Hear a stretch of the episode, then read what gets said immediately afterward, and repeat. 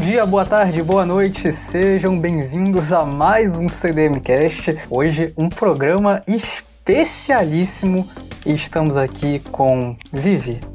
Olá, olá. Até demorei para apertar o botão, porque geralmente eu não sou o primeiro a ser apresentado, sou excluído. Enfim. estamos aqui com ele, Fábio Alves. E eu não queria estar aqui. Eu sou o Léo Medeiros e hoje nós vamos falar de Owari no Seraph, Seraph of the End.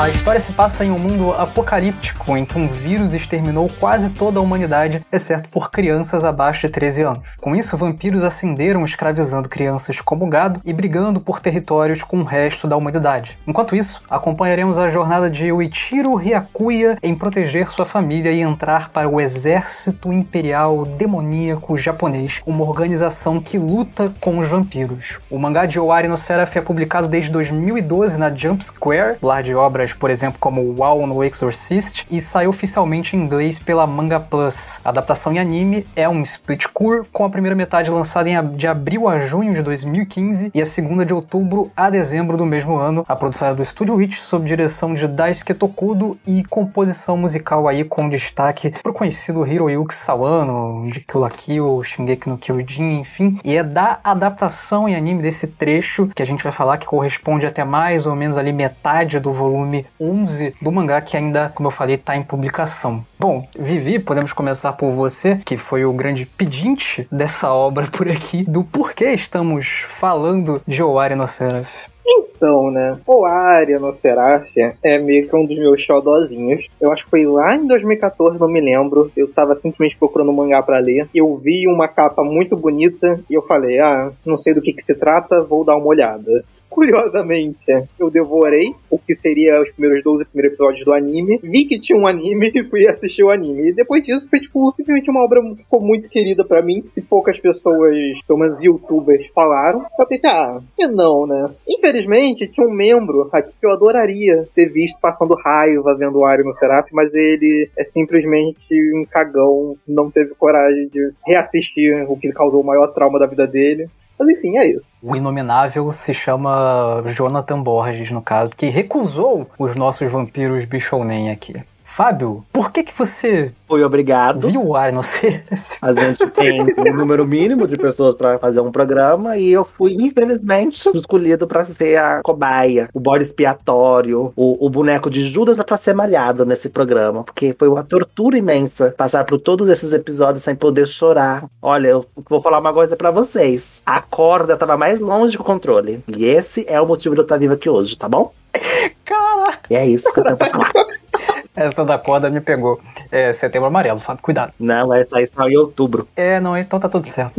é, bom, eu comprei o convite do Vitor, tanto porque ele me vendeu muito bem o Arinoceraf, né? Como um, um, um battle show, né? Aí, pouco conhecido, mas com boas qualidades dentro do gênero. Mas também porque eu tava um pouco afim de ver uma obra de ação bem animada. E o motivo principal, na verdade, é que o Daisuke Tokudo, que é diretor aqui do, do anime, dirigiu um episódio da fase Shingeki, dessa nova fase de Shingeki agora, né, do anime Shingeki, pelo mapa, e é simplesmente um dos meus favoritos dessa nova fase, é o episódio 2, se eu não me engano, e é uma puta direção, assim, uma cinematografia brilhante, é o jeito com que ele expressa ali tema de guerra e tal, e eu queria muito ver o que, que esse cara faria à frente, né, ele no comando ali de uma obra, apesar de que Shingeki é, saiu agora há pouco e o, o Ari é lá de trás dos 2015, né? Enfim. Acabou que eu não vi muito do que ele fez aqui, não tenho grandes percepções, grandes características para exaltar em si na direção de Oar e tal. Ele é competente, assim, mas enfim, foi o que me impulsionou a dar essa chance para Oari e corroborar com o pedido do Vitor. Uma, uma curiosidade legal que eu queria falar para vocês é que, tipo, ele foi o diretor de Oari somente, depois nunca mais ninguém quis dar trabalho para ele, ele só dirigiu isso mesmo. Tem lá o nome inteiro, tipo, diretor, assim, da, do conjunto inteiro. Ele dirigiu outros episódios soltos, fez alguns storyboards, mas anime assim foi Oari o único Deus quiser, o último. Tem pé. O próximo que ele dirigir vai estar aqui no CDM com o Fábio falando junto comigo. Vamos ver se a corda vai estar mais longe dessa vez. Vamos começar pelo começo, né? Vamos falar do episódio 1 de O Ari no Será. Na real, eu queria na real, ver o que vocês acharam do episódio 1, antes de eu comentar. Como vocês lidaram com toda a construção, porque, tipo, tem uma baita diferença do tom do episódio 1 pro episódio 2. Eu gostei da construção narrativa do episódio 1. Eu acho que ali da primeira temporada é o único episódio que presta. Caralho. Porra. Aí tem, e depois ele vira outra coisa. Ele começa de uma maneira muito legal. A, a gente tem a ideia de que vai ser uma outra questão, outro universo, outras questões ali envolvidas, mas ali após a, a fuga do Yu vira. Parece que vai ser um Promised Neverland, né? Sim, sim, parece que vai ser algo assim. Aí não. Aí ele vai pra uma escola. É, não, esse, esse, esse, é, essa é uma boa descrição, né? Imagina Promised Neverland, só que ao invés de ir pro mato, os moleques vão pra uma escolinha. Mas é basicamente isso. Porque assim, imagina que, que é criado um clímax imenso na obra, tá bom? Que é essa fuga. Tem uma cena ali ótima, que é com o meu personagem favorito da obra, que é o vampiro lá, um nobre, o Ferid, Ferid, né? E após isso, é basicamente tipo assim: olha, gente, tá, aconteceu aquilo lá, mas vamos focar aqui em outras coisas. É um time skip, assim, gigantesco. Sei lá, eu não gosto particularmente. Eu acho que poderia ter diminuído um pouco o ritmo, talvez, mas as coisas são o que são, né? Não dá para ser perfeito. E ó, Ari não tenta em momento algum ser. Então, é isso. Eu passo pela, mais ou menos pelo mesmo sentimento do Fábio. Eu acho excelente, apesar de um pouco previsível esse primeiro episódio. Eu acho que tem pequenas coisas imprevisíveis nele, né? Acho que pode falar isso, mas eu não sabia que os protagonistas iam se separar, por exemplo. Eu não tava esperando por isso. Só que a quebra de sair disso pra escolinha, achei um negócio tão broxante e eu acho que o que me incomoda também é o Yu, a princípio, não é um protagonista muito cativante. Na verdade, ele é um dos tipos de personagem que eu mais detesto, que é o personagem que fica numa nota só. Ele tem já um pouquinho de nuance nesse começo, mas ele é muito uma nota só nesse papo de vingança, né? O protagonista quer se vingar de vampiros. O Yoichi não é um personagem tão bom, por exemplo. Quem salva um pouco ali no núcleo dos protagonistas é a Shinoa. E quando tem ação? Quando tem ação, o anime é legal e tal, mas no geral eu eu curto quando ele sai, quando ele vai sair depois da escolinha, vai ter a primeira missão e vai ter o primeiro arco lá. Uma coisa que eu acho bem interessante no começo de Oaria, e é algo que meio que, tipo, meio que continua ao longo da história, é esse lance de tacar, tipo. É aquele tipo de história meio aqui no Kyojin, você já pega meio que o bonde andando. Então já tem, tipo, algumas coisas acontecendo nesse universo, tem, tipo, um vírus que matou a humanidade, você não sabe que vírus é esse. Tem no final o protagonista sendo achado, chamado, sendo chamado de Pensa Profecia, você não faz ideia do que é isso. E aí, tipo, é meio que um. Assim como aqui no Kyojin, o Oaria, obviamente, não acabou, né? O mangá tem muito mais conteúdo, mas você vai muitas coisas você tipo você não vai saber na hora. Você não vai saber nem quando o anime acabar, infelizmente, porque não o anime passou o mangá. Você só vai sabendo aos pouquinhos de tempos em tempos. E uma coisa que eu achei que me chamou muita atenção, tipo, muito, mas muita atenção, foi o fato de ser um anime de vampiros misturado com. Não é outros gêneros, né? Mas outras coisas. É, tipo, tem vampiro, tem demônio, tem criaturas da Bíblia, não sei como eu chamo aqueles monstros. É, eles chamam de Cavaleiros do Apocalipse, né? Um Van Helsing, basicamente. É que Van Helsing mistura uma porrada de coisa, né? Lobisomem também então. Mas eu ia falar que, tipo, uma coisa que eu gosto muito nesse começo de Wari, eu gosto de começos lentos. Eu acho que eu já falei isso em outros podcasts. Eu gosto muito de, tipo, ao invés de você ter uma puta luta fodona no final, um puta, tipo, um, uma puta sensação de perigo que você sabe que vai passar, tipo, eu gosto de apresentar os personagens, eu gosto de conhecer, tipo, qual é a questão de cada membro. E ver aquele primeiro episódio acompanhando acompanhando o dia a dia das crianças, acompanhando como elas se relacionam, acompanhando, tipo, o passado delas, o momento atual onde elas estão, né, que elas são, tipo, basicamente gado. Cara, isso para mim é delicioso. É uma das sensações maravilhosas ficar, tipo, acompanhando aquelas, aquelas crianças interagindo com família. E para mim, isso dá um peso muito maior pro final. Eu não sei se o Léo e o Fábio lembram, mas lá no nosso podcast de Jujutsu, né? Pra quem não viu Jujutsu não lembra, o protagonista ele tem um parente que o parente morre, basicamente. Ele morre no primeiro episódio. Apareceu, a gente viu que o protagonista gosta do parente, o parente fala uma mensagem bonita, que é o que o protagonista leva pra vida, e é isso, morre e teve uma discussão gigantesca entre o Léo e o Borges sobre o quão eficaz era foi a morte desse parente. O board defendeu que todo mundo tem um parente, né? Todo mundo tem um avô, tem um tio, tem não sei o quê. Então você compra o, a emoção porque você na, na vida real você já vivenciou isso. E o Léo, ele vai para uma abordagem mais de você não pode apenas esperar que o público vá comprar essa ideia. Tipo, ah, não, eu tenho um avô, então não precisa desenvolver mais tempo de tela do avô. Só tá com o avô morrendo você vai sentir. Enfim, foi uma discussão gigantesca. Eu não lembro qual lado eu fiquei, eu acho que deve ter ficado mais lá do lado do Léo mesmo. Mas eu gosto muito, mas muito, que tipo, 20 minutos de episódio e foram tipo, sei lá, 21 minutos, 20 minutos você só conhecendo as crianças até o momento que elas morrem. Porque eu acho que se não tivesse isso, a chance de você não comprar muito o que o protagonista sente ou vai lidar no futuro é muito grande. Tipo, tudo em Wari depende muito desse momento climático das crianças. Eu acho que, tipo, esse episódio pra mim foi um dos meus favoritos, assim, de, de anime. Eu amo a direção, eu amo os enquadramentos. Eu acho que essa ideia, eu acho que dá o tempo de tela certo para cada criança antes de vir o final trágico delas, o que leva direto pra parte da escolinha. Vocês têm mais alguma coisa para falar ou podemos ir pra escolinha. Eu ia falar que eu acho que você tem razão. Eu acho que esse episódio funciona bastante nesse sentido. Assim, nós podemos dizer que ao invés de ter um conflito no final, ele trocou isso por aquele clímax, né? Pelo que acontece pelas crianças. Podia ser aquilo como podia ser uma luta. Mas o episódio é, é realmente muito eficaz, sobretudo quanto à relação do Mika e do Yu. Porque eu acho que se a parte da escolinha era muito ruim, e muito chata, eu acho que uma coisa que me mantinha, e é isso também é mérito do autor que foi inteligente, era a narrativa paralela do Mika e você ficar com aquela expectativa de quando Mika e Yu vão se reencontrar. E isso só funciona porque o primeiro episódio funciona e a relação deles dois de alguma maneira é comprável pra gente, né? Pelo menos foi assim para mim. Eu acho que é, é, basicamente o que os meninos falou, gente. Se você comprar aquele finalzinho ali do, do vampiro esbagaçando as crianças, é, você vai gostar. Tipo, não é que você vai gostar, mas você vai ficar interessado na vingança do menininho. Mas eu concordo com o Victor que eu acho que ele cria, consegue criar ali um certo envolvimento. Eu não acho que dá pra ligar pras crianças, eu só, tipo, inclusive, se fosse aquela menininha do Curry viva no lugar do menino, eu ter ficado mais feliz. Mas, né, a gente não tem como escolher muitas coisas coisas. Mas eu acho que eles criam um bom vínculo entre o Yu e o Mika no primeiro episódio. Isso eu dou. Isso, tipo assim, isso é inegável, sabe? Isso real acontece. Mas, tipo, de resto, é um primeiro episódio. Bom, mas eu não acho que é tudo isso também, não.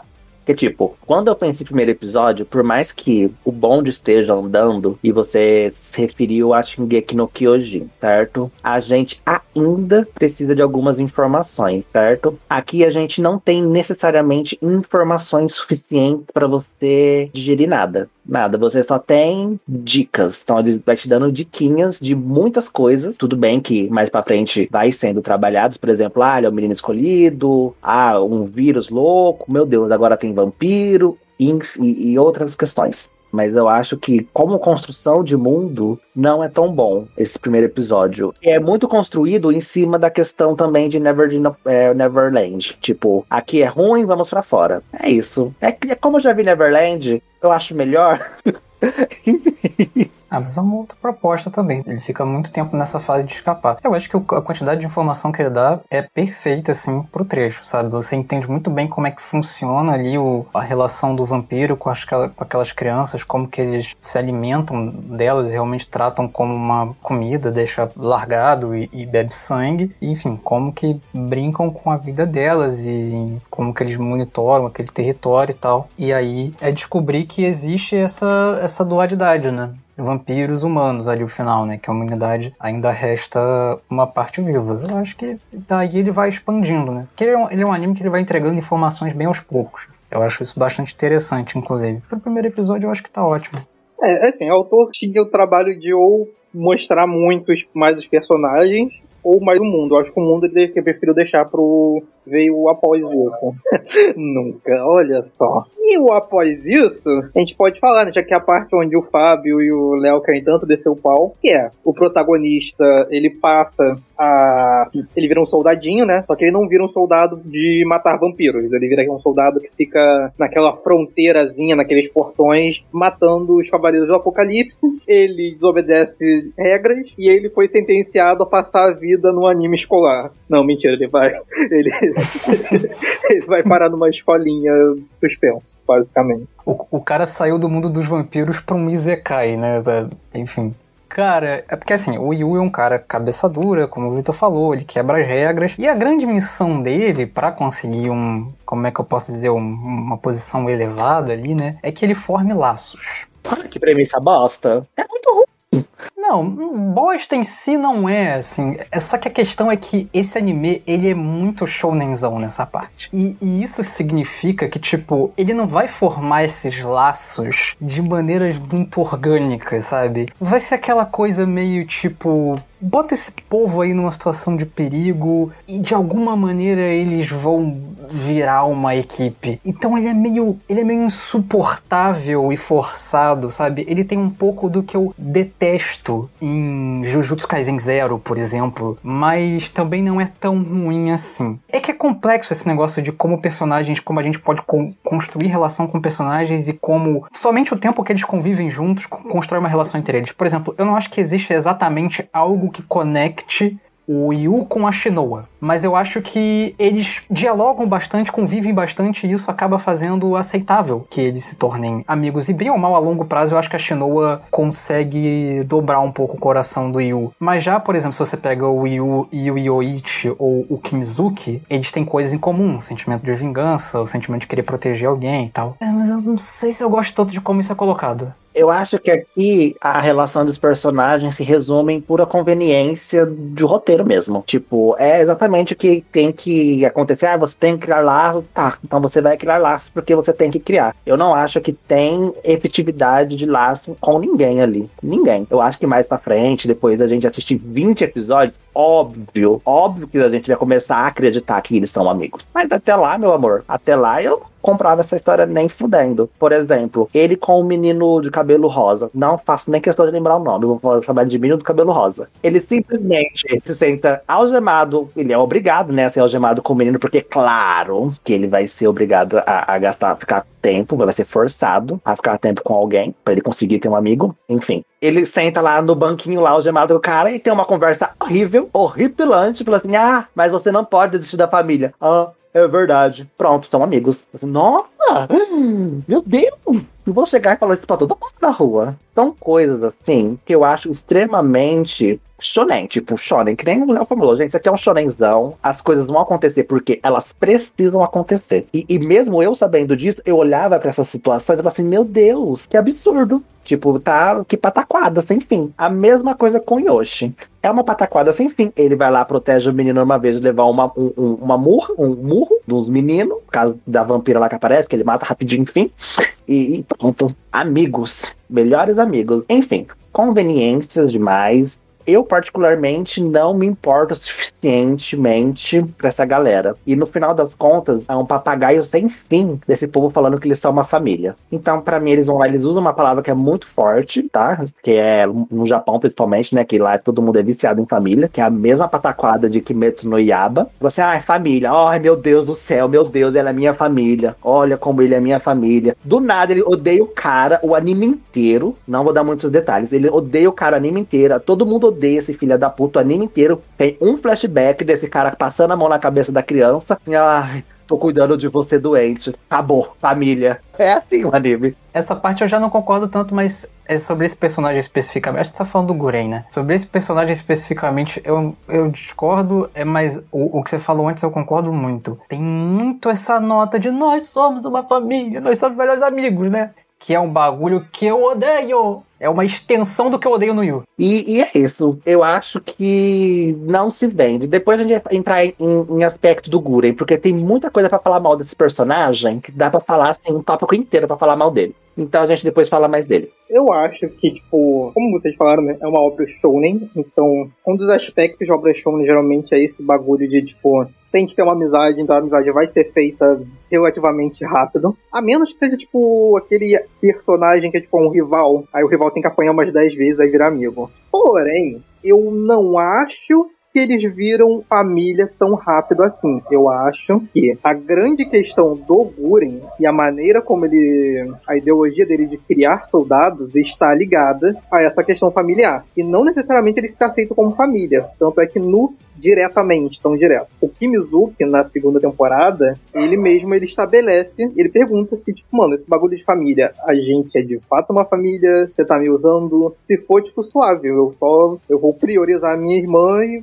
vocês que se fodam. Eu acho que assim, o que eu acho que dá para criar uma conexão mais forte que eu acho interessante é que eles pegam aquela premissa de que é um mundo abandonado, né? Um mundo destruído, basicamente. E cada pessoa ali se fudeu de algum nível, de alguma forma. E é aquele lance, né? Tipo, quando você se ferra, né? Você sofre das mesmas coisas que uma outra pessoa, é muito mais fácil para você você criar laços, você criar vínculo. Óbvio, é na velocidade de shounen. Ou seja, não é em um shoujo, um draminha mais adulto, certas relações aí levariam, sei lá, três episódios, quatro episódios, o Ai tem 24 episódios, então é tipo uma amizade por episódio. Eu não acho que tipo, é mal feito nesse nível. Primeira vez que ele realmente trata essas pessoas como família, você ele fala, não, vocês são minha família, eu acho que é um pouco depois que a Mitsuba entra na equipe a, a Nanora. Eu acho que é mais ou menos aí. Geralmente o que é introduzido é a ideologia do Guren, que ele acredita que, inclusive a ideologia do Guren específica não é do toda do exército, ou do Kurita diferente, mas ele acredita que dentro daquele mundo você precisa tipo, criar laços. Essa é a coisa mais importante a se fazer. E ele acredita que, principalmente que as pessoas sobreviverem em batalhas, se essas pessoas elas criarem laços e agirem tipo, como. criar laços e agir como uma equipe, elas vão ter tipo, maior efetividade. E também porque é assim que ele trata os amigos dele. É basicamente isso. Ele tem uma visão muito grande de mundo, ele virou um general e agora ele aplica isso nos alunos. Tem uma coisa interessante nisso que você falou que é verdade, né? Porque se o Yu se torna insuportável no resto do anime, falando de proteger família do, das maneiras mais cegas possível, o começo, de fato, ele tá receoso de formar uma família como ele já esteve né, como a gente vai aprender que ele já esteve no passado também com aquela antiga família que ele pede pro vampiro. Isso, inclusive, é uma coisa que eu ia falar que, apesar de detestar o Yu, é realmente interessante como tem pequenas falas dele. Eu acho que a primeira nuance que a gente vê é relativa à vingança, que o Yu, ele apesar de estar tá muito focado nisso, quando ele vê o Yoichi focado nisso, ele deseja que o Yoichi não fique focado nisso. Então você sente que ele tem uma espécie de autocrítica, ele só não consegue, ele só não se vê capaz de executar. E acho que a outra nuance é quando o Yu, o começa a respeitar um pouco essa ideia de, não sei se exatamente de família, mas pelo menos de grupo e começa, por exemplo, a pedir desculpa para as pessoas por pequenas coisas e, e começa a valorizar um pouco a preocupação dos outros também. Eu acho que o Yu ele tem muitas falas interessantes ao longo da primeira temporada, principalmente no final, e ao longo da segunda temporada também. Por exemplo, antes da missão lá, que eles vão matar um progenitor, né, e tal. Isso é legal, de fato. Eu acho que você tem razão. Eu acho que esse processo de família ele não é tão rápido assim. E uma coisa que eu gostaria de falar também é que eu acho que cada personagem que aparece, eu diria que a Shinoa nem tanto, porque eu acho que a Shinoa ela tem mais um outro aspecto, mas todos os outros personagens que aparecem, eles desempenham algum papel na perspectiva do Yu. Então, por exemplo, a loirinha, o aspecto que ela traz é mais a responsabilidade que ele vai ter com a equipe. Porque naquele ponto ali, eles já eram amigos, né? Tipo, ele já, pelo menos ele já tinha uma relação melhor com os outros, ela tinha acabado de chegar. Mas ele ainda tinha aquela mentalidade infantil de eu posso fazer tudo, eu devo fazer tudo. E no primeiro momento, quando ele começa a agir de maneira, tipo, deliberada, quando ele começa a fazer merda, ele toma um esporro, ele apanha, ele fala, não, se você fizer isso, se você atacar as pessoas sem, sem pensar, o seu time, ele vai se fuder Então acho que, por exemplo, o papel da loirinha é criar um senso de coletividade maior no personagem. O Kimizuki, ele já vem com aquele, já vem com aquele pensamento de que, tipo, cara, você tá focado extremamente nisso e você pode perder o último momento que você vai ter com a sua família. O Yoichi é basicamente ele se vê no Yoichi. E coisa como você falou, ele fala, ele quer vingança, ele acha que vingança, tipo, é o caminho certo, mas quando ele chega pro Yoichi, ele fala, cara, você não tem culpa de que sua irmã morreu. Se você tivesse feito isso, você teria morrido. Ao mesmo tempo, ele também se culpa pela mesma coisa que ele fala que o Yoichi não precisa fazer, não precisa se preocupar. Então, tipo, cada personagem de Oari, eu acho que ele tem algum ponto em específico que ou entra em ressonância com o Yu, ou faz o Yu aprender alguma coisa. Não, pera, então você acha que é ok esses personagens serem só muleta narrativa pro Yu? É ok. Você falou da menina loira. Ela entrou no anime e ela só fez isso. Só isso. Só isso. Ela não fez mais nada. Ela só tem esse papel dentro do anime, nos 20 e poucos episódios. Ela só tem essa função. Essa é a única coisa que ela fez que prestou dentro do anime. Falar pro Yu que ele tem que ter cuidado com as coisas que faz por conta da equipe. E, ela, e é isso que ela tem. É isso. Depois disso, ela não é nada. Ela é fraca, ela é horrorosa, ela é horrível. Nem tem tempo de tela direito. Você acha que é ok, então justificável ela ser uma personagem só porque ela ajudou em certo ponto do Yu. Não, porque eu quero saber certinho isso, porque da próxima vez que o Léo Vitor falar isso, eu vou deixar tudo anotado aqui, todas as gravações, que não é possível. Esse menino, ele se contradiz. É que, é que eu queria adicionar um ponto a isso, na verdade, mas tudo bem. Ah, mas eu quero responder o, o, o Fábio primeiro, depois você adiciona. Bom, vamos lá. Eu acho que obras narrativas, elas vão ter usos de personagens diferentes e vão ter abordagem diferente. Por exemplo, em Invaded, o ponto principal é o protagonista, não é todo o outro elenco de protagonistas. Eu acho que em Promare, quem importa é o vilão e o protagonista. Eu não acho que é todo o outro elenco de personagens.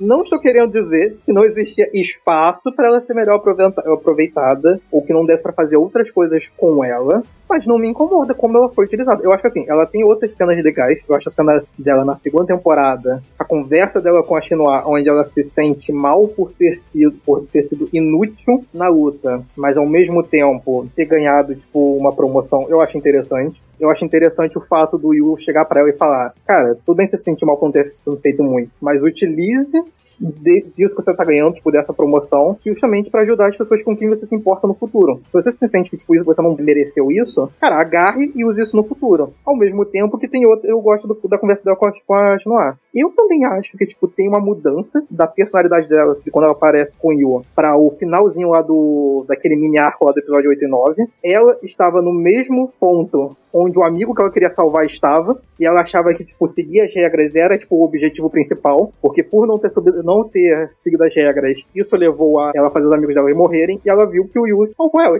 Ele colocou ela acima da formação, e tudo deu certo. Então ela percebeu que tipo, não era culpa dela mais. Dito isso, tudo, que eu já acho que são coisas muito interessantes dentro de um anime que, tipo, tem vários outros personagens. Dava pra ela ser maior? Dava. Me incomoda ela não ter muita mais coisa? Não. Eu acho que, tipo, ela, o Yoichi, o Kimizuki e a Shinoa tem algum nível de participação muito interessante. Apesar de, mas o foco principal vai ser o Yu o Guren e o Mika. É, eu também acho que a Shinoa, ela tem um pouquinho mais de foco também, ela tem essa questão com a irmã dela. Eu digo assim, eu sinto que ela é um pouco mais protagonista dos pequenos dramas que aparecem. Porque é como você falou, assim, eu acho que essa guria tem esse drama de, putz, eu ganho uma promoção, mas é porque eu sou de uma família especial. Mas eu sinto que a cena em que isso acontece é muito mais pro Yu chegar e falar uma coisa legal. Não é tanto sobre ela. E eu sinto isso, é, eu acho assim, o, o Kimzuki tem a questão muito clara da irmã dele, o Yoichi tem uma questão muito clara da vingança, que até tem um desenvolvimento legal, dele perceber que na verdade é culpa, ele não quer exatamente vingança, ele quer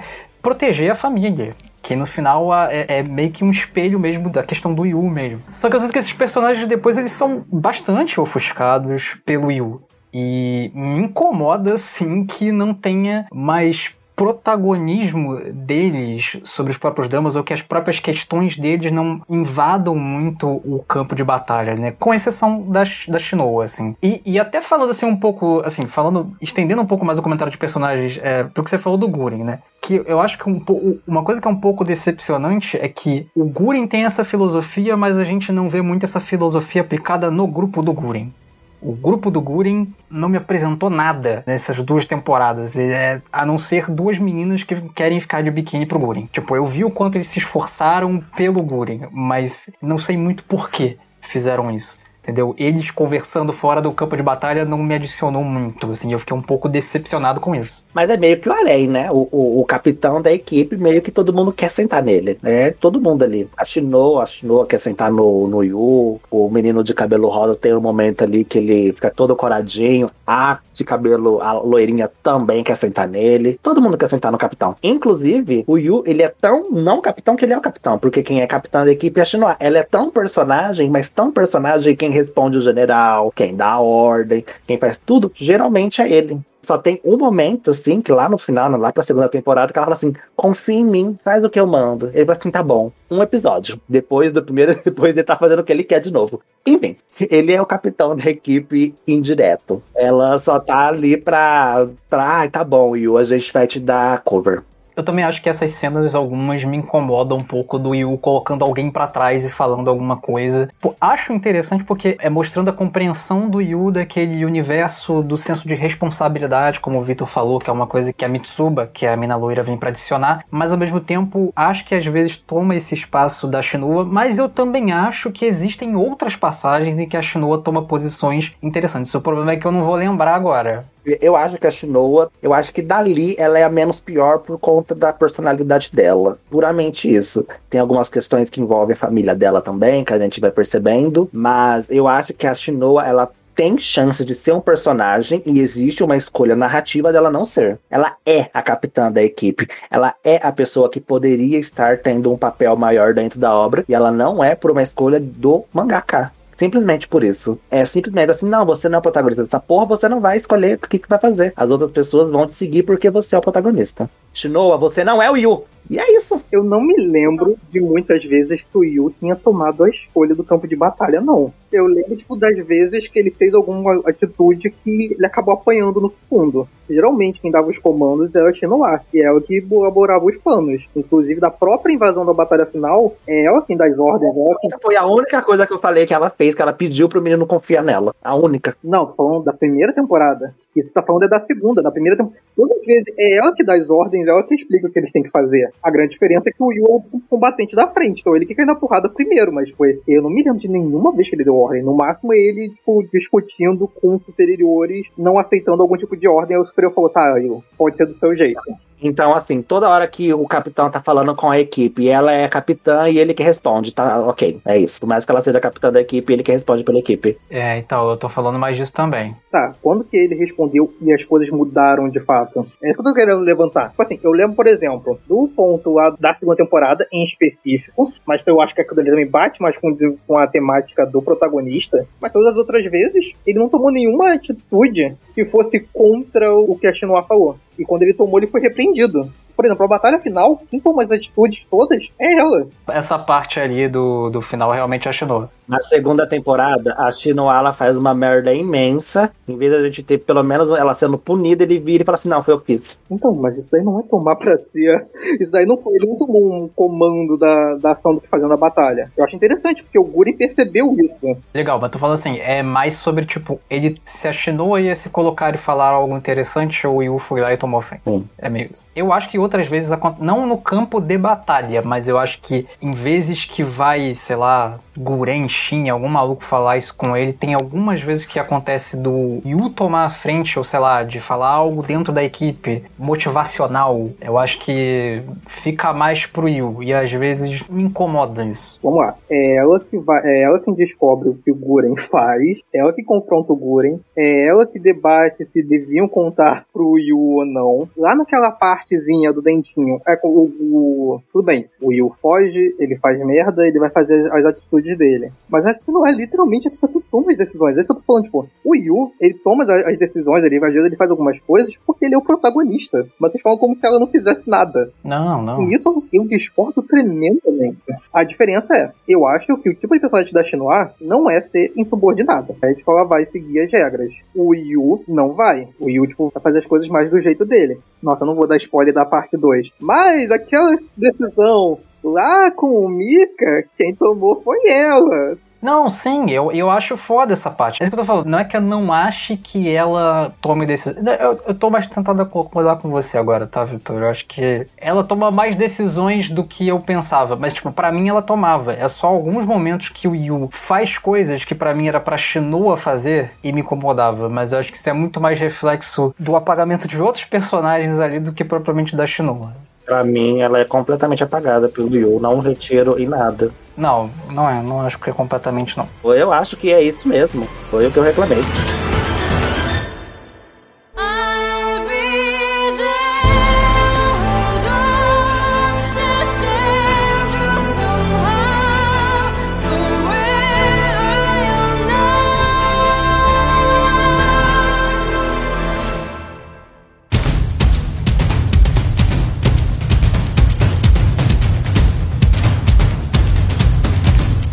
Escolinha. Eu acho, tipo, ela foi uma escolha muito feliz, foi muito, tipo, escolha safe, mas eu não acho que o uso dela foi totalmente sem sentido, ou que ela não teve algum uso, mesmo que temático. Eu lembro, por exemplo, na época que eu tava lendo sobre o Ari, tava lendo o Ari, não tava assistindo o eu vi um texto que era basicamente sobre o porquê tem tanto uso de colegialzinho, né? Eu lembro que era uma líder de um movimento feminista lá no Japão, né, que ela tava respondendo essas perguntas, e aí perguntaram se, tipo, o lance do porquê japonês gosta tanto de colegial era um bagulho mais, tipo, fetichista, né, mais pedófilo e tal. E eu lembro que o que ela respondeu, né, o Fábio meio que já falou isso meio que de ironia, né, meio debochando o japonês, tanto que o japonês só é feliz quando tá no colégio. Mas ela fala um bagulho tipo, meio interessante. Que um dos momentos onde as pessoas lá no Japão, onde eu conheço atualmente, que mais valorizam é no colégio. É no período da adolescência, é esse momento puro, esse momento tipo, cheio de sonhos, cheio de desejos e tal. E assim, já entrando no que eu considero ser, tipo, a temática de arte. Para mim, o Ari é basicamente é uma história que ela fala sobre família e relações no geral, mas ela também fala sobre como você pode seguir em frente de traumas passados de relações, situações que te deixaram marcados, situações que te deixaram fechados e que você pode se abrir para isso. Você pode ter uma relação merda, você pode ter tipo alguma coisa que tipo, te deixou muito fechado para todos e que você pode achar pessoas que tipo não vão te você vão te fazer bem, é basicamente isso. Uma coisa que eu acho que é interessante de ser um colégio, apesar de eu não gostar do clichê de coleginho, é o fato que para mim faz sentido. As relações do Yu foram feitas dentro de um colégio. Eu falo assim, é um mundo com vampiros, é um mundo com demônios, é um mundo pô, esteticamente eu acho meio meh também. Mas eu acho que a ideia de ter botado eles num colégio para se formar relações, eu acho que é muito interessante com a própria visão do japonês, dos momentos tipo, de relações deles. Tipo, até mesmo tipo anime, tá ligado? Os momentos onde eles mais idealizam amizades é quando eles são alunos. Eu lembro até desse texto que eu falei, que ela explica que, tipo, mano, do momento que você vira um homem assalariado, as suas relações já vão mudar muito. Só você lembra do Pum Pum, por exemplo, né? Quando o professor diz lá, tipo, ah, tenham sonhos, mas tenham um pé no chão, porque a vida é difícil quando vocês crescerem e tal. E aí o Pum Pum até chega e diz, não, meu sonho é ser um assalariado, né? Ele, ele coloca os pés no chão já. Isso, no caso, já quando criança, né? Mas, enfim, reflete essa saída do colégio eu também acho que é mais interessante, não que é mais interessante, né, mas é uma escolha mais safe, mais tipo, fácil, você botar o protagonista para criar relações dentro de um local, entre aspas, seguro. Eu acho muito estranho tipo, essa velocidade, tipo, já foi rápido a maneira como ele criou a amizade, mas se fosse rápido nessa velocidade, dentro de um campo de batalha, com bomba caindo, vampiro dando tiro de metralhadora, não sei o que, tipo, eu ia achar muito estranho. Assim, eu acho que daria para ser um outro tipo de localidade, talvez alguma coisa que esteticamente não fosse tão diferente do resto da estética da obra, né? Tipo, uma escolinha, tipo, meio que ok. A ideia da escolinha, para mim, eu acho que ela faz bem qual é o objetivo dela. Passa até do tema, sabe? Eu acho que, tipo, é também o objetivo do Buren. É ali onde ele mandou o moleque, após a suspensão. Ele não mandou o moleque criar amizade, sei lá, entre soldados. Ele mandou pra uma escola, que é ali onde os japoneses faziam amizade. E até mesmo essa escola, ela não é totalmente sem propósito narrativo, tipo, não só ela é uma escola. Ela era usada como testes para as pessoas criarem aptidão com armas amaldiçoadas. Então, tipo, os alunos ficavam sendo amaldiçoados, sendo sobre efeito da arma, enquanto eles estudavam, justamente para quando eles fossem virar soldados, eles já tivessem uma aptidão melhor. Tipo, isso é explicado lá no episódio 3, que é um episódio que eu acho horrível, mas é explicado. É, não só isso, como eu acho que também existe essa questão de perceber que, como tem poucos humanos vivos e a vida militar é muito fundamental, entender que isso está fundamentado, por exemplo, desde a escola, é coerente do ponto de vista de construção de mundo. Se essa sociedade não fosse preparada desde a escola para as pessoas servirem o exército, realmente não faria sentido, né? E tem também o que a Shinoa fala, que além disso, também tem o sentido de você criar relações ali porque a humanidade precisa procriar, né? Então, é pra, pra, existir mais humanos. Então, enfim, ela até brinca, tipo, ah, e você vai recusar a terceira cartinha da menina aí? Porra, tem que procriar e tal. E ela quer procriar com o Yu também, né? Enfim. Meu Deus, Léo. Aproveitar que a gente meio que entrou um pouco nisso do Yu, uma coisa que eu esqueci de comentar. O porquê que eu gosto do Yu. Eu gosto mesmo com ele sendo protagonista nervosinho de anime. Eu acho que, apesar de ter tipo, essa repetição muito grande de família, minha família, minha família, eu acho que em diversos momentos essa história é muito, muito delicada. Porque o primeiro momento que a gente é apresentado para o Yu, a gente tem a noção de que ele teve um pai que tentou matar ele, né? Como que era uma cria do demônio, bagulho assim, e a mãe se suicidou. E logo em seguida, tipo, ele foi apresentado no orfanato, né? E tal. E eu gosto muito do fato de que no final, no final do episódio, o Mika fala, tipo, caralho, essa foi a primeira vez que ele nos chamou de família. E, bicho, eu acho muito, isso muito da hora. Isso tipo, é muito uma questão de bloqueio, tá ligado? Ele tratava aquele pessoal como família, tratava aquele dali como se fosse os irmãos mais novos dele, cuidava deles, não sei o quê. Mas ele nunca teve coragem alguma, tipo, até o último momento, de tratar, de falar, não, eles eram minha família. Até, tipo, o momento da morte deles. Basicamente, ele tava fechado, foi o que aconteceu com o pai dele, né? Tipo, dá pra perceber quando ele ia aposentar no, no orfanato. Porque, né, se a sua família de 100 tentou te matar, não é um bando de crianças no orfanato que você vai considerar família quando ele admite que existia esse laço, esse laço é quebrado de novo. Cara, eu acho isso muito, muito, muito legal. Eu acho principalmente a questão de, tipo, desse lance de, tipo, não admitir que é família, tá ligado? Eu acho que as pessoas, normalmente, a gente não tem muito isso na vida real, né? Eu não fui uma pessoa que veio de um orfanato, vamos dizer assim. É isso que eu queria dizer. Eu não sei como é a cabeça de uma pessoa que, tipo, talvez tenha saído de uma família, ido pra outra. Tem questões aqui no Brasil em relação à adoção que são meio complicadas. Então, acho que o mais perto disso, talvez, seria ser pra pessoas com relacionamento amoroso, sabe? Tipo, não é incomum pessoas que tipo, ficam, se amam, têm uma relação extremamente fofa e carinhosa, mas eles não vão, tipo, utilizar uma palavra específica. Eles vão falar, tipo, não, eu estou namorando com essa pessoa, eu estou amando essa pessoa. Porque enquanto você não admite um sentimento, você tem essa sensação de estar protegido. Cara, eu só gosto muito. Eu gosto muito do moleque falando que ele nunca tinha chamado de família antes. Sem amar, o Yu continua meio traumatizado, tá ligado? O Yu, ele fala que sempre que ele fechava os olhos, ele via a cena da família dele sendo morta. Não é tipo um bagulho que, tipo, ah, não, ele passou, ele tá bem. Não, ele falou, todo dia eu fecho os olhos, eu vejo minha família sendo morta, até que no final do episódio lá, dois ou três, ele tem mais ou menos, mais uma vez, uma visão dessa família, mas já é tipo, o Mika falando, cara, não, fica tranquilo, finalmente você conseguiu outras pessoas, vingança não combina com você. Nossa, eu acho esses momentos, assim, do Yu, tipo, com família, simplesmente muito fofinhos. Eu acho, essa é a temática, né, de Wari, né, tipo, eu acho que foi extremamente bem feita. É, não, esses pequenos momentos que ele reconhece o valor dos amigos e tal. Tipo, pede desculpa e, gente, fui imprudente, perdão, obrigado pela preocupação de vocês. Realmente são partes bem legais. Vamos falar então agora da parte showman. Vamos falar de quais são, como é que eu posso dizer, quais são as, as armas, as tecnologias que a galera usa aqui. Pode ser? Por mim, tudo bem. Uh, bom, no mundo de Owari, uma coisa que eu acho muito interessante, vou começar por aí, é que, evidentemente, os vampiros são muito mais fortes do que os humanos. O que os humanos têm como recurso para enfrentar os vampiros, que, enfim, usam suas garras, dentes, espadas e até metralhadora. O vampiro tem metralhadora aqui, meu amigo. Acredite se quiser tacar avião.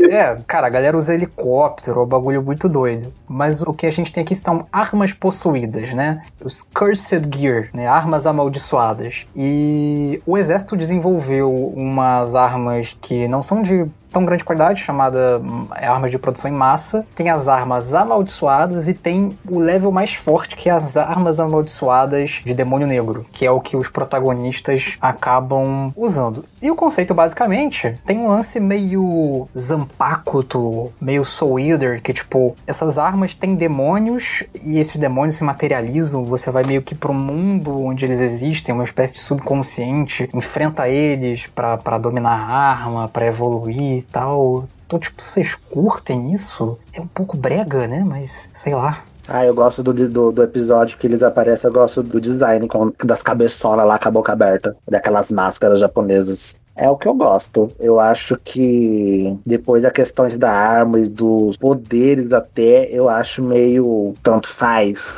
porque eu acho que falta tempo de tela para ter poderes mostrados legais. Por exemplo, o Yu mesmo, ele usa pouquíssimas vezes de maneira eficiente o poder da arma dele, que é que multiplica aquelas espadas várias vezes. O menino lá que tem a arma que vira um sarcófago, ele tem um momento que ele usa que, tipo, aparece uma vez, né? Na primeira temporada e depois na segunda vez ele usando de novo. E, tipo, é um puta poder bacana que poderia ter sido usado em outros momentos, na minha concepção, e ficou ficou de lado simplesmente porque sim, faltou momentos ali que os personagens realmente pudessem fazer um, um showcase dos poderes das armas deles. E diga aquilo de todos os outros personagens também, até do próprio protagonista. O poder da arma dele meio que não importa tanto, assim, no final das contas, porque ele só fica mais forte fisicamente, aparentemente. Com o contrato do demônio dele, ele não usa muito poder da arma e é o suficiente, às vezes, ele fica mais rápido. Tem até uma cena que lá na segunda temporada, se eu não me engano, que ele pega mais poder do demônio dele e ele, em vez de ter um poder, uma coisa assim, que ele vai assim, ah, vou usar meu cérebro para tentar usar isso aqui, ele só fica mais rápido. Você, ah, não, você ficou mais rápido você ficou mais forte. E é isso, então, tipo, meio que é um poder standard para todo mundo. É um, um base de todo mundo, que é 10%, 20%, 30% mais rápido, pelo menos ali nesse, nesse que a gente tem no anime. E particularmente eu não gosto. Eu acho que quando eles passam a ter habilidades e poder e que existe um uso, uma estratégia, alguma coisa mais assim que abren que faça uma abrangência maior dentro dessas possibilidades dentro do universo, eu acho mais interessante do que o personagem só ficar mais rápido, só dar um morro mais forte. E é o que acontece. Eu não. Então, tipo, meio que toda a parte, assim, que poderia ser legal e bacana, meio que se perde. Ele não cede. As armas demoníacas. É uma espada normal que é mais forte. Eu vou jogar na roda que uma coisa que eu acho muito interessante, vindo aqui, né, de uma leitura de Bleach decepcionante, que só tem luta de um contra um, com, com conclusões péssimas de lutas, eu acho muito muito irado olhar para o Arya no Seraph. Assim, eu entendo o contexto de obras mais antigas que gostavam da luta de um contra um, tá? Enfim, eu acho que tem como fazer isso bem também. Mas eu, o que eu gosto muito de Arya no Seraph é a ideia de que as pessoas precisam lutar em grupo. Isso é realmente muito interessante. Mas isso que o Fábio falou é uma questão que realmente me decepciona. Eu acho que, mano, dado que os vampiros são seres tão perigosos, eu não entendo por que a gente não vê uma variedade de, de, de pessoas aí usando seus poderes especiais e por que, que não tem táticas envolvendo isso. Eu realmente não entendo, assim, a escolha do autor. Eu gosto bastante do uso de poderes da Level Power. Eu não me lembro exatamente qual foi o programa que a gente falou, talvez de Uther, talvez eu já tenha falado outras vezes, mas eu gosto muito de Level Power baixo, de coisas que tipo, não fazem muita explosão, de coisas não muito exageradas. Então, a graça para mim principal de Warrior nunca foi muito os poderzinhos extras, mas sim o fato de que é um ser que ele tem uma super força elevada e que tem regeneração, tendo que ser subjugado por várias das pessoas mais fracas que estão compensando com habilidades físicas. Com habilidade física não, com trabalho em equipe. Eu não me lembro exatamente de outro anime que faz isso, só Shinji aqui no Kyojin, né, que é os titãs e o pessoal correndo dando cortado no pescoço, mas eu acho daqui tipo, muito, muito gostosinho mesmo. Sobre os poderes, eu acho que meio que dentro desse universo, mas a sensação que eu tenho é que esses poderes, eles dificilmente eles vão ter grandes usos. Tem um ataque básico, por exemplo, do Yoichi, que é uma flechada. Tem um outro ataque do Yoichi que é uma flechada meio que teleguiada, né? Vira um pássaro, talvez fique mais forte, não me lembro se explica. Essa habilidade, principalmente contra um nobre, ela não tem grandes diferenças de eficácia. Geralmente a eficácia dos combates de um área, e até mesmo a parte que vai tipo, além do mangá, ela tá mais no, no tipo diferente de arma e na variedade de equipe. Ou seja, vai ter uma pessoa usando uma espada, vai ter uma pessoa usando arco flecha, vai ter a, aquela pessoa que vai ter uma habilidade que ela é meio que tipo de apoio, né? Tipo, ela tem um longo alcance e serve também pra, pra porradaria, que é tipo a Shinoa e a Mitsuba. Sim. Mas no geral, pelo menos, tipo, até onde eu lembro de Wario no Seraph, mesmo quando as pessoas usam, tipo, as habilidades especiais delas, elas não têm grandes efeitos. É muito, tipo, momentos específicos onde elas usam faz sentido, mas na maioria das vezes é, tipo, se um vampiro nobre consegue dar um tapa da sua flecha, ele vai conseguir, tipo, dar um tapa na flecha se vê um pássaro. Mas eu sinto muita falta, que o Fábio falou, do Kimizo. Meu Deus do céu, como eu queria ter visto mais dessa habilidade sendo usada. Até no mangá, tipo, eu acho que ele usa tipo, pouquíssimo. Eu acho que essa é de longe a habilidade que eu fico mais bolado de não ver, tipo, tendo maiores usos. Mas sei lá, no geral, tipo, eu gosto. O que me apetece mesmo em área é mais essa questão da diferença de poderes. E eu gosto muito, né? A gente até colocou aqui. Eu gosto muito que os inimigos também têm armas. Só que as armas deles são bem mais simples, né? Tipo, é só ficar mais forte. Até onde eu vi, né? Eu não me lembro de ter ferido de fazerem mais os vampiros. O lance que pega assim também é que é uma eterna guerra, né? O, os vampiros os humanos estão competindo por territórios e tal, então quando eles vão se encontrar, é tipo a guerra, vai esquadrão e tal. Então é interessante você ter os caras da flecha que atacam de longe para eles atacarem, por exemplo, os helicópteros dos vampiros. Você tem vários vampiros, porque tem, os vampiros têm, tem níveis, né? Tem os nobres, tem os caras meio foda-se e tem meio que os serviçais dos nobres, né? Vamos dizer assim. É tipo. Vamos pegar aqui, sei lá, Bleach, que tinha tinha os Hollowzinhos, foda-se, e tinha, sei lá, os Arrancas, e os Arrancas tinham uns serviçaizinhos, assim, por exemplo. Vamos supor, tipo assim. E aí é importante também você acabar com esses pequenos inimigos e tal. E você vê a diferença que é um. Vários caras têm que cuidar desses pequenos inimigos. Aí você chega, tipo, o Guren, o Guren acaba com vários de uma vez. E... Então, essa coisa do level power é realmente muito bem colocada. E uma coisa que esse anime, inclusive, não tem muito medo de fazer é de pegar um cara fodão, tipo o Guren, e falar: é, mesmo ele sendo fodão, ele não é tão foda assim. Os vampiros são, tipo, muito mais fortes do que ele. É que o Guren é aquele personagem meio Simba, né? Só que ele é um Simba que apanha. Ele apanha bastante, inclusive. Adoram que ele apanhe, inclusive. A dedicação da Steph pra esse homem apanhar que é incrível. Ah, mas uma coisa assim que eu, que eu ia comentar, que eu lembro que eu achei bem interessante, principalmente na primeira temporada, tem um cuidado um bem legal entre fazer o aprendizado de batalha e estar ligado ao aprendizado de pessoa do Yu. Então, por exemplo, ao mesmo tempo que o Yu tipo, ele tá aprendendo que ele tem que confiar na equipe dele, ele tá aprendendo que ele precisa tipo, ajudar outras pessoas, tipo, ele não pode ser egoísta, né? Tipo, ele tem esse. Ele começa justamente lá no, no arco da Mitsuba. Você também tem exemplos práticos que, cara, ele é um humano, ele não serve pra porra nenhuma ali sozinho. Então, por exemplo, tem o Yu falando, cara, se eu tenho maldições pra ficar mais forte, então por que eu não aprendo essa merda logo sozinho pra, pra, pra, pra frente? Ela fala, cara, se você aprendesse, tudo bem, mas nesse meio tempo que você ficaria mais forte, todos nós iríamos morrer. E depois aquele momento que eles pegam a pílulazinha para ficar mais forte. Ele comenta, por que, que você não me falou dessa pílula mais cedo? Cara, a pílula tem 10 segundos de eficácia para começar a funcionar. No meio tempo que você iria tomar essa pílula, aquele vampiro já teria matado todos nós. Então é um bagulho que a gente tem que tomar com antecedência sabe? São os pequenos detalhes nos personagens e conversas. Eu gosto dessa junção, sabe? Essa junção de desenvolvimento de personagens, fazer o personagem aprender a, a confiar nos outros, aprender a, tipo, a, a, trabalhar em equipe, aprender a coletividade, ao mesmo tempo que também tipo, é, é pra as cenas de batalha ficarem mais legais. Ele tá aprendendo, mas também ele não vai fazer merda depois. O Ari tem esse cuidado de não fazer, tipo, mesmo quando um personagem ganha um poder externo do nada, esse personagem não consegue vencer. Esse negócio da pílula eu até falar que eu quero falar falar mal. Horrível. Em vez de eles terem um arco de treinamento, eles tomam uma pílula. Literalmente é isso. Ah, a gente precisa ficar mais forte. Ah, peraí. Então toma essa pílula. Uma você fica forte, uma não recomendo não, mas dá pra tomar. Três você morre. Não, não. Ah, olha, o final desse anime, a gente vou falar mal disso a representatividade de academia, Fábio, você não gosta? Não, pelo amor de Deus, não, gente. Quando a gente. Porque assim, gente, quando a gente tá falando de um somente de batalha, a pessoa tem que treinar para ficar forte. Ela não pode tomar a porra de uma pílula e ficar forte. Não pode, não pode. Isso é burro, pelo amor de Deus. Não, isso é você rir na cara da pessoa. Assim, ai, não, ai. Tipo, muita gente vai virar e falar assim: ai, mas arco de treinamento é chato. Gente, tem arco de treinamento bom e tem arco de treinamento chato. Se é bom, é porque a pessoa sabe escrever ele bem. Se é mal, assim, né? Há males que vêm para o bem. Eu não sei se esse mangaka ia saber escrever um arco de treinamento bom. Tanto é que tem um que eu acho horrível. Mas é isso. E tem outro que ele pula, né? eu ia até contestar isso, porque o Vitor falou que o Arya tem uma escrita calma, mas eu acho ele algumas vezes apressado, assim, rápido mesmo. Eu não sei se é culpa do anime, eu sinto às vezes que é um pouco culpa do anime, algumas coisas que vai sendo apressado, mas eu não sei. Eu lembro que o Léo falou que o treinamento do começo da segunda temporada é diferente, eu não me lembro no mangá como foi. Não, mas tem tipo um, um negocinho diferente, assim, é muito pequeno.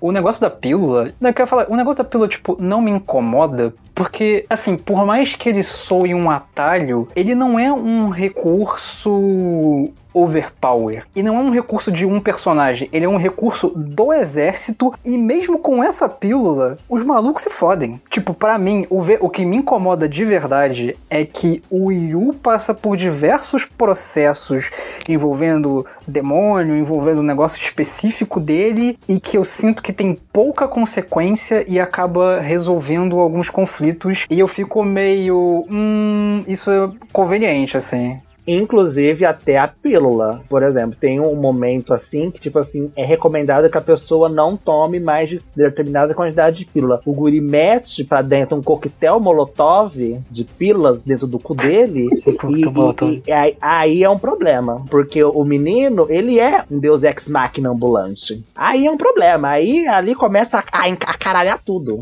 Não ali, né? Mas antes, já tá tudo caralhado. Mas começa a exponenciar muito dos problemas que não pode ter dentro de algumas coisas. Só porque ele tem um Deus Ex Machina dentro dele. É, eu também acho meio meh isso aí. A pílula, eu acho que ela tem mais uma sensação de dar sensação de que os vampiros são muito fortes. Não, não, sim. Isso aí, eles vão, eles, eles podem treinar por 2, 3, 5, 10 anos, eles vão continuar apanhando. Porque eles amam, eles só aparecem povo apanhando. Eles estão quase sempre morrendo. Não aparece alguém aparecer do nada, eles vão morrer. E a todo momento. Gente, sério, tem uma cena que eu falei assim, nossa, tem um vampiro que ele pega as pessoas, o cara tava na frente dele, o outro apareceu na atrás dele. Não sei porque ele foi falar que ela apareceu, ah, você vai tomar um tiro. O cara simplesmente pegou e bateu com o outro Essa cena é muito boa. Ele pegou o cara e bateu com o cara no outro. Ele usou o cara de arma. E ele não fez isso uma vez, ele fez várias vezes. Ele pegava o cara, ah, peraí, e dava no outro. Era uma esculhambação. O Guren, so, o Guren sofreu mais que a Juliette nesse anime. Eu em pânico. Dá pra contar os personagens que o Fábio já disse que sofreram mais do que a Juliette aqui no CDM, viu? E aquarela, Fábio? Tem uma coisa que às vezes é um grande acerto e é um grande erro. Nesse anime, todos os, os, os cenários, cenários assim, o background, coisa a ambientação, é toda feita em aquarela, tudo desenhadinho, bonitinho à mão. Só que tem alguns de desenhos que não ficaram bons. Não sei se é falta de tempo, não sei se é falta de polimento. Tem simplesmente alguns que não ficaram bons, você não consegue identificar nada, só aparece um borrão. Isso é em vários momentos ali no anime. Ele só fala assim: ah, vamos abaixar a luz, vamos falar que tá à noite e vamos deixar isso passar, seguir em frente.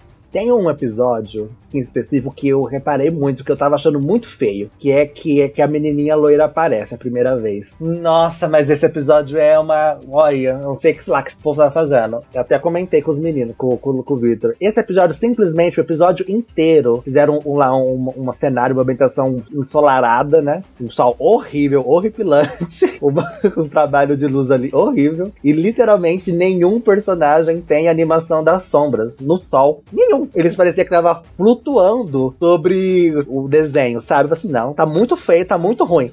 Outra coisa que eu também não gosto muito, ali no começo também da primeira temporada, é de como que algumas expressões e como algumas animações dos personagens para mim parecem extremamente forçadas e ruins. E parece que eles são robôs que estão fazendo algumas, algumas coisas assim, ah, ela tem que fazer isso porque é esse é, é, é assim que é feito. E só fica muito ruim. Só fica muito ruim. Você vai ver as interações dos personagens ali na escola, é horripilante. Eu olhava para aquilo e ficava em choque de quão ruim que era as expressões dos personagens em determinadas situações. E assim, ah, não, gente, isso aqui tá muito ruim. Não, eu já, já acho bom, já acho bom. Olha lá, então, o Léo disse que achava bom. Eu achava muito ruim. Eu tô acostumado com coisa boa. Principalmente a animação de atuação da Shinoa, assim, ela é uma pessoa muito expressiva, meio debochada. Eu acho que quando ela tá falando, eles fazem tudo muito bonitinho, assim, nela. Eu gosto. Eu gosto do, dos cenários. Inclusive, eu não gostei na época que o, o Victor me apresentou o área da composição de, de, de Ori, achei muito esquisito e tal, mas devendo agora eu gostei. A composição, às vezes, em alguns momentos, é muito ruim. Muito, muito, muito ruim. Muito. Nossa, mas agora eu gosto, gosto muito do cenário, o, o efeito dos poderes. Nossa, acho maravilhoso. Na primeira temporada eu não gosto de quase nada. Na segunda temporada eu gosto mais dos efeitos dos poderes. Eu acho que dá uma mudada, não sei o que acontece, mas eu sinto que dá uma mudada. A animação da, das batalhas parece mais bonita também. Então, então, na segunda temporada parece mais bonito. Não sei se mudou alguma coisa da Steph, se alguém mudou, mas na segunda temporada as coisas mudam, ficam melhores. Tipo, na, tipo muito melhores. Não sei porquê. É, eu parece que mudou e ficou melhor alguma coisa ali. Não sei dizer porquê. Uma coisa que eu gosto da, da animação dos personagens, eu gosto, no caso do que eu falo, eu não gosto, eu gosto. Mas a coisa que eu amava em Waria era, tipo, não era nem a parte da porrada na primeira temporada, era as personagens andando. Nossa, eu achava muito gostosinho ver as dobras das roupas mexendo junto com o efeito de sombra. Nossa, cara, eu tinha a impressão que eles gastavam mais dinheiro fazendo as cenas do pessoal andando no colégio do que algumas cenas de luta na primeira temporada. Era muito gostoso, era muito gostoso. Passava mal com detalhes. Eu gostava, por exemplo, tipo, tinha muitos movimentos e. Não vou dizer que não precisavam, mas muitos movimentos extras, tá ligado? Por exemplo, exemplo, no primeiro episódio, quando o Yu tá puxando o Mika, tem todo um trabalhozinho dele cair, desenhar o joelho dele se levantando, o Mika empurrando ele. E quando ele vai correr na escada, tem um cuidado de fazer ele tropeçando, continuar correndo, depois tropeçando de novo. Tipo, isso, tipo, sem dar close, sem nada, tá ligado? Tipo, ele tá rolando no fundo do cenário às vezes. Ah, eu acho muito gostosinho. Cara, eu amo aquarela, eu amo aquarela desse, desse troço aí Cara, eu acho muito gostoso as animações dos poderes parecerem mais com o cenário do que com os personagens. Nossa, eu lembro que uma coisa que eu gostava muito em Wari no mangá, e meio que veio pro anime, era o uso de cores no volume. Era um verde meio neon nas armas e no, no uniforme dos caras, e o dos vampiros era tipo um vermelho meio apagado com roupa branca. Você tem que ver que o contraste estético em Wari nossa, eu amo tudo na estética de hora, gente. É delicioso. Eu amo os cenários, eu, eu amo tudo. Esse episódio do Fábio da Mitsuba, eu não parei pra reparar, mas teve um episódio que eu achei que tava bem feio. Nesse aí que eu falei, a coisa tá feia. Não sei o que tava acontecendo naquele dia, tava esquisito. E é a versão do Blu-ray, sabe? Que você mandou pra gente assistir. Então, sei lá, não tem justificativa pra tá feio daquele jeito. tava feio pra caralho e foi uma escolha mandarem feio daquele jeito. Deve ser, ah, não tava finalizado. Não, é decidido daquele jeito. Foi com o Blu-ray aquele. Mas assim, uma coisa pra falar que eu gostei, tipo, eu não tinha percebido quando eu vi o Ari, eu gosto muito da. Uma coisa que eu gosto da animação de luta é que eu consigo ver os movimentos dos próprias pessoas. Tem um fim de trampo que o Borges ele falava sobre katanas. E aí, nesse fim de trampo, eu comentava que uma coisa que me incomodava muito em anime é que a animação que os japoneses usavam, quando uma pessoa usava uma espada, usava um machado, usava uma lança, usava qualquer tipo de arma virava uma espada. Eu achava muito ingrato. E, tipo, eu sou muito fissurado, gente, eu sou muito fissurado com movimento de arma, sabe? Tipo, eu sou muito fissurado com, por exemplo, aquela luta do Riei, que o Riei usa uma espada quebrada e o cara usa uma espada circular. Eu amo a física de Dark Souls. Tem algo que eu amo nessa vida, é você botar várias armas em um anime e fazer todas elas parecerem diferentes. E em Oari, mesmo quando, tipo, tem uma, umas imagens estáticas, mas mesmo quando, quando a animação estava tão boa, eles faziam isso. E eu gostava muito. Então a maneira como a Shinoa luta usando a lança é totalmente diferente do, do Yu usando a espada. A maneira como a garota lá, que a Anan, com o machado, com o machado é maior do que ela, você vê na física do anime que ela vai dar uma machadada, o corpo vai junto. Então, tipo, cara, eu achava delicioso. Eu ficava esperando aparecer, tipo, outros usuários de arma demoníaca, porque eu queria ver como iriam animar, tipo, os movimentos dele. Aquela amiga do Guren, que tivesse aparecido mais, que ela usa, tipo, é um soquete. Nossa, toda vez que ela dava uma porrada, eu ficava, nossa, que cena gostosa de assistir. Que dois segundos lindo. Tá ótimo. Vamos ver o Yu. Ah, te manca, viado. eu acho que é isso, gente. Falamos bastante interessantes vocês recomendariam? Vocês acham que é válido alguém assistir o Ari? Não? Mas você, Fábio, que eu sei que você vai vir com limbação. Não acho. Eu acho que você tem que gastar seu tempo com qualquer coisa que você já tenha assistido 10 vezes. É, é um tempo mais gasto, melhor gasto do que você assistir no Ari. Isso aqui não vai acrescentar em nada na sua vida. Não vai ter nada que vai te falar assim, meu Deus, que coisa linda, que coisa maravilhosa. Eu não acredito que alguma coisa aqui dentro dessa obra seja minimamente gostável. Eu acho os personagens horrorosos, a história é idiota, as soluções dos problemas são imbecis, então eu acho que não compensa, você pode fazer outra coisa da sua vida. Quando a gente falar da história, você vai ver como que é horrível, e é isso. Eu tenho minhas críticas, mas eu não acho que foi uma experiência ruim. Eu acho que para quem inclusive gosta de Battle Shonen, esse anime é bastante interessante pelo que a gente já falou, questão de level power, lutas em grupo, é um anime bem animado, enfim. E se você não gosta tanto dos protagonistas, eu honestamente, né, acho que tem nuances na abordagem do Yu e tem os vilões que a gente acabou não falando muito, que eu acho mais carismáticos até. Enfim, acho que é uma experiência divertida, acho que vale a pena. Eu recomendo. Eu acho que tipo aquela farofinha que aquele shonenzinho delicioso. O maior problema, e isso eu não vou dizer que não é um problema para mim, é a estética da escolinha. Eu acho isso vai ser tipo. Assim, se você se comover com os personagens e com os protagonistas, principalmente, eu acho que você passa dessa escolinha facilmente. Eu acho, inclusive, que o Ari é uma ótima obra para quem não gosta de anime. Eu apresentei para várias pessoas já o Ari, inclusive gente, sei lá, com 40 anos, 50 anos, que gostou. Enquanto os animes eu apresentei, as pessoas ficaram, hum, não quero ver, não gostei. O Ari elas devoraram. O Ari tipo, é bem puxinho aqui no Kyojin, tá fazendo maratona fácil. Eu acho um anime divertido. Eu acho que a abordagem dele de família, inclusive eu acho que eu devo melhorar na. Eu devo melhorar não, né? Vou abrir mais algumas coisas na parte com spoiler. É muito gostoso. E eu acho que as coisas que o Ari fala, tipo, são muito interessantes, sabe? Eu acho que ele fala com uma, de uma maneira excepcional. Enfim, é um anime muito divertido. Se você viu três episódios e gostou, continua. Se você viu três episódios, não continua. Ah, esquecemos de falar o mais importante, gente. Tem homossexuais. Inclusive, a gente vai começar a parte do spoiler agora falando sobre isso. Não, calma, calma, calma, calma, calma. Eu ia pedir pra fazer um pit stop, porque eu tô debilitado aqui. Eu já quero falar mal dos gays inexistentes dessa obra. Eu quero começar aí.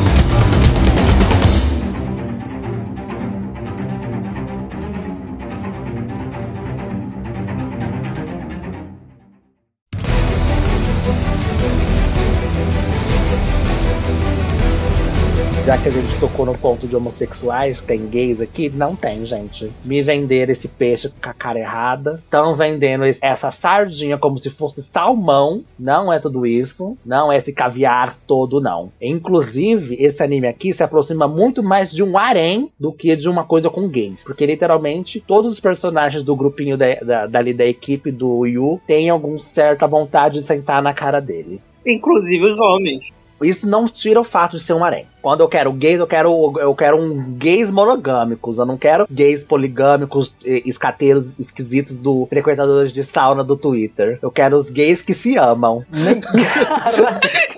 Que específico, brother. Quero os gays que ficam com duas pessoas. Não quero o gay que fica com um gay com mais dez. Entendeu? Não pode um bissexual, cara? Ah, se ele fosse bissexual, tá tudo bem, mas esse não é o ponto. O ponto é que é a merda de um harém. Inclusive, ele é um em vários pontos. Um dos, um dos pontos é o Garen, o Garen, né? O Garen, o, o Guren, que é lá com as menininhas querendo usar biquíni pra ele e etc. E aqui o, o Yo, que é que todo mundo querendo sentar na cara dele. O Yoshi, o menino de cabelo rosa também, a Lo... Já falei isso, mas tô falando de novo. Todo mundo quer sentar nesse menino, não sei porquê, não sei que mel que esse menino tem na pica dele, mas todo mundo quer. E o vampiro lá também, né? Que tem duas serviçais. Tem isso também, o, o Cowley, Cowley. Das meninas do peito gigante, os peitos de bexiga, meu Deus, eu falei assim, Tem uma cena muito, muito cringe, mano. Que os caras animam o negócio balançando, ela falando, ah, porque eu não sei o que. E o negócio vrau, vrau, vrau, vrau. Tem uma cena que eu, eu reparei porque é muito zoada. Sério, tá focado na cara dela, ela começa a falar, vai pros peitos. Assim, não, não é, não é possível que eles focaram. o cameraman era machista.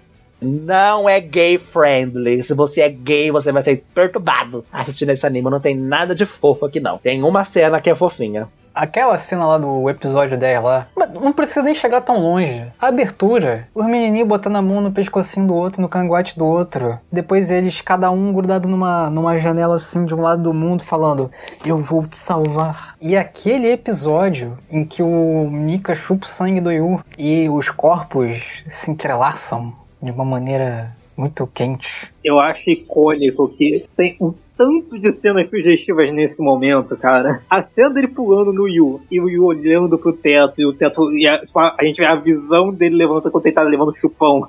Tá ser chamado o diretor de Yaoi mais famoso do recinto pra fazer. Não, essa cena é claramente um yaoi mesmo. Mas, tipo, é vampiro, gente. Todo vampiro é viado. Não é inegável. Não tem uma cena que seja vampiro que não vai ser viado. Mas, Principalmente vampiro que sai na porra do sol e não é, morre queimado. Esses são os vampiros mais viados que existe. Vampiro do caralho. Eles usam um casaquinho com proteção UV. Ah, de manca. Pera, essa, info- essa informação procede do casaco? Já que eu acho que procede, mas não tem no anime.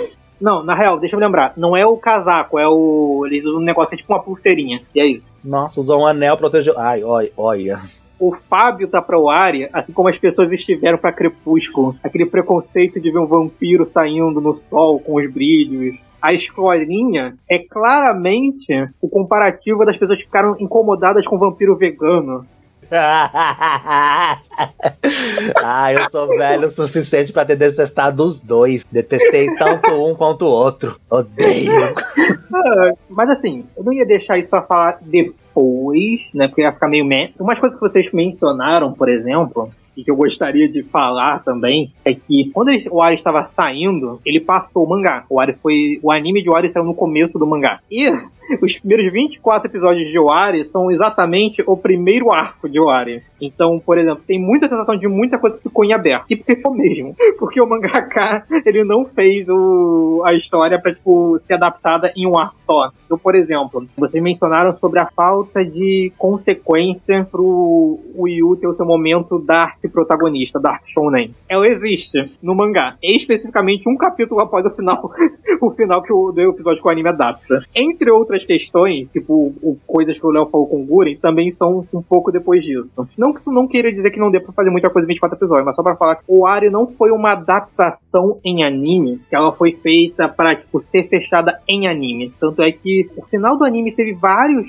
teve algumas pequenas diferenças com o mangá, mas ele também fez de uma maneira onde não fosse impossível de ter uma terceira temporada num futuro. Então, por exemplo, a minha comparação com Shinji no Kyojin sobre a narrativa, eu fiz ela principalmente porque o Ari também tem muitos personagens, tipo, movimentos, personalidades e ações que elas só vão ser explicadas com o decorrer do tempo. Que é meio que um mistério. É literalmente uma obra de mistério. Mas o anime só tem 24 episódios. Então, se você está esperando terceira temporada, você não vai ter, você não vai ter a resposta. Você vai ter que ir pro mangá pra ler o resultado desses mistérios. É que a única diferença é tipo assim, Shingeki no Kyojin teve mais temporadas, o Ari não. Mas também tem a questão de que, tipo, o Ari, ele até tem um foco maior em, tipo, em distribuir personalidades, né? Tipo, ah, isso daqui vai ser o que esquentadinhas, daqui vai ser não sei o quê. Shingeki não tem muito com alguns, mas em comparação também não tem tantos, tantos mistérios. Mas, por exemplo, o que, que o Ferid quer? Você quer saber? Você vai pro mangá.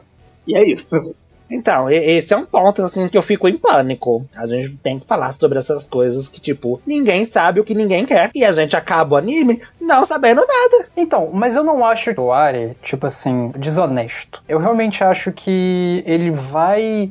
Vou dar um exemplo assim, tipo, a gente não sabe exatamente qual é o envolvimento da Cruel Tepes com os Ryakuya e com a questão do, do Ori no Seraph. E a gente também não sabe o que o Ferid quer exatamente. Eu suspeito, obviamente, que ele quer, enfim, tomar a facção. É, que ele é uma facção diferente da Cru. É, a gente tem essa introdução aí das facções de, da maneira mais expositiva, idiota possível lá, quando eles vão atacar o Lucal Wesker. Mas é uma informação interessante, dá para entender um pouco mais do, das ações do Ferid e tal. Mas a gente também não sabe exatamente o que o Ferid quer. Ao mesmo tempo, eu acho que é interessante o joguinho do Ferid com a Cru. Porque a gente sabe que, tipo, eles estão do mesmo lado, porque são vampiros, mas ao mesmo tempo tá agindo um com o outro e o Ferid é muito um agente caótico. Então, tipo, eu acho que isso funciona sem todas as informações. E eu acho que o fato de que o Ari vai entregando progressivamente mais informação não me deixa no lugar de, tipo, ele vai me deixar muito foda-se fazendo coisas que eu não vou entender, entendeu?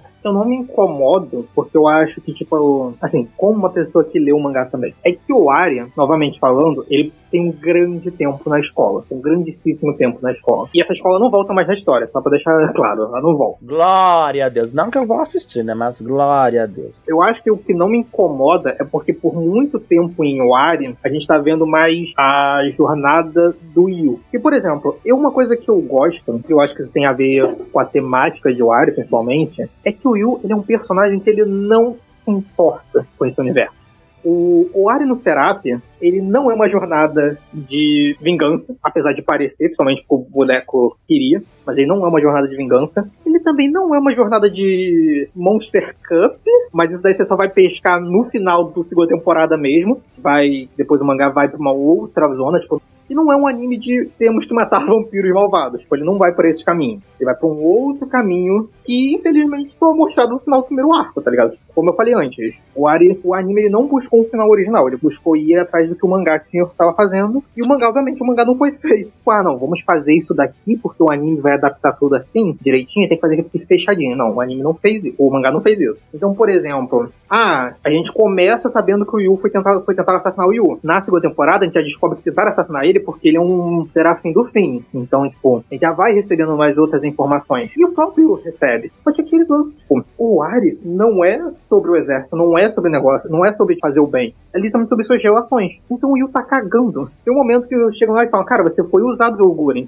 E o Yu fala, cara, não ligo. Você era uma arma. Não ligo. A vontade do Yu, dentro daquele universo, e eu acho na real a temática de Ori no geral, tipo, até mesmo coisas que vêm após o anime, é essa questão mais individual, mais, mais individual de tipo, eu quero proteger minha família, eu quero proteger minhas relações. É isso pelo qual eu vou batalhar. O Yu não quer salvar a humanidade. O Yu queria matar os vampiros, e a gente descobre isso mais na segunda temporada, mas dá pra deixar na primeira. Porque foi o que manteve ele vivo né? O, ele descobre naquele flashback, até ele conseguir pessoas que pudessem depender dele de novo, até ele conseguir ter relações, até ele conseguir, tipo, superar o que aconteceu com a família dele. Então, por isso ele foi até. Ele foi, tipo, em busca de, de vingança. E era o que ele tava fazendo, tá ligado? Tipo, então, o que motivou ele. No momento que ele conseguiu uma família, ele tá cagando e andando. Na segunda temporada não tem uma menção a vingança. Tipo, o Ari meio que vai por esse campo, né? Já no final da segunda temporada.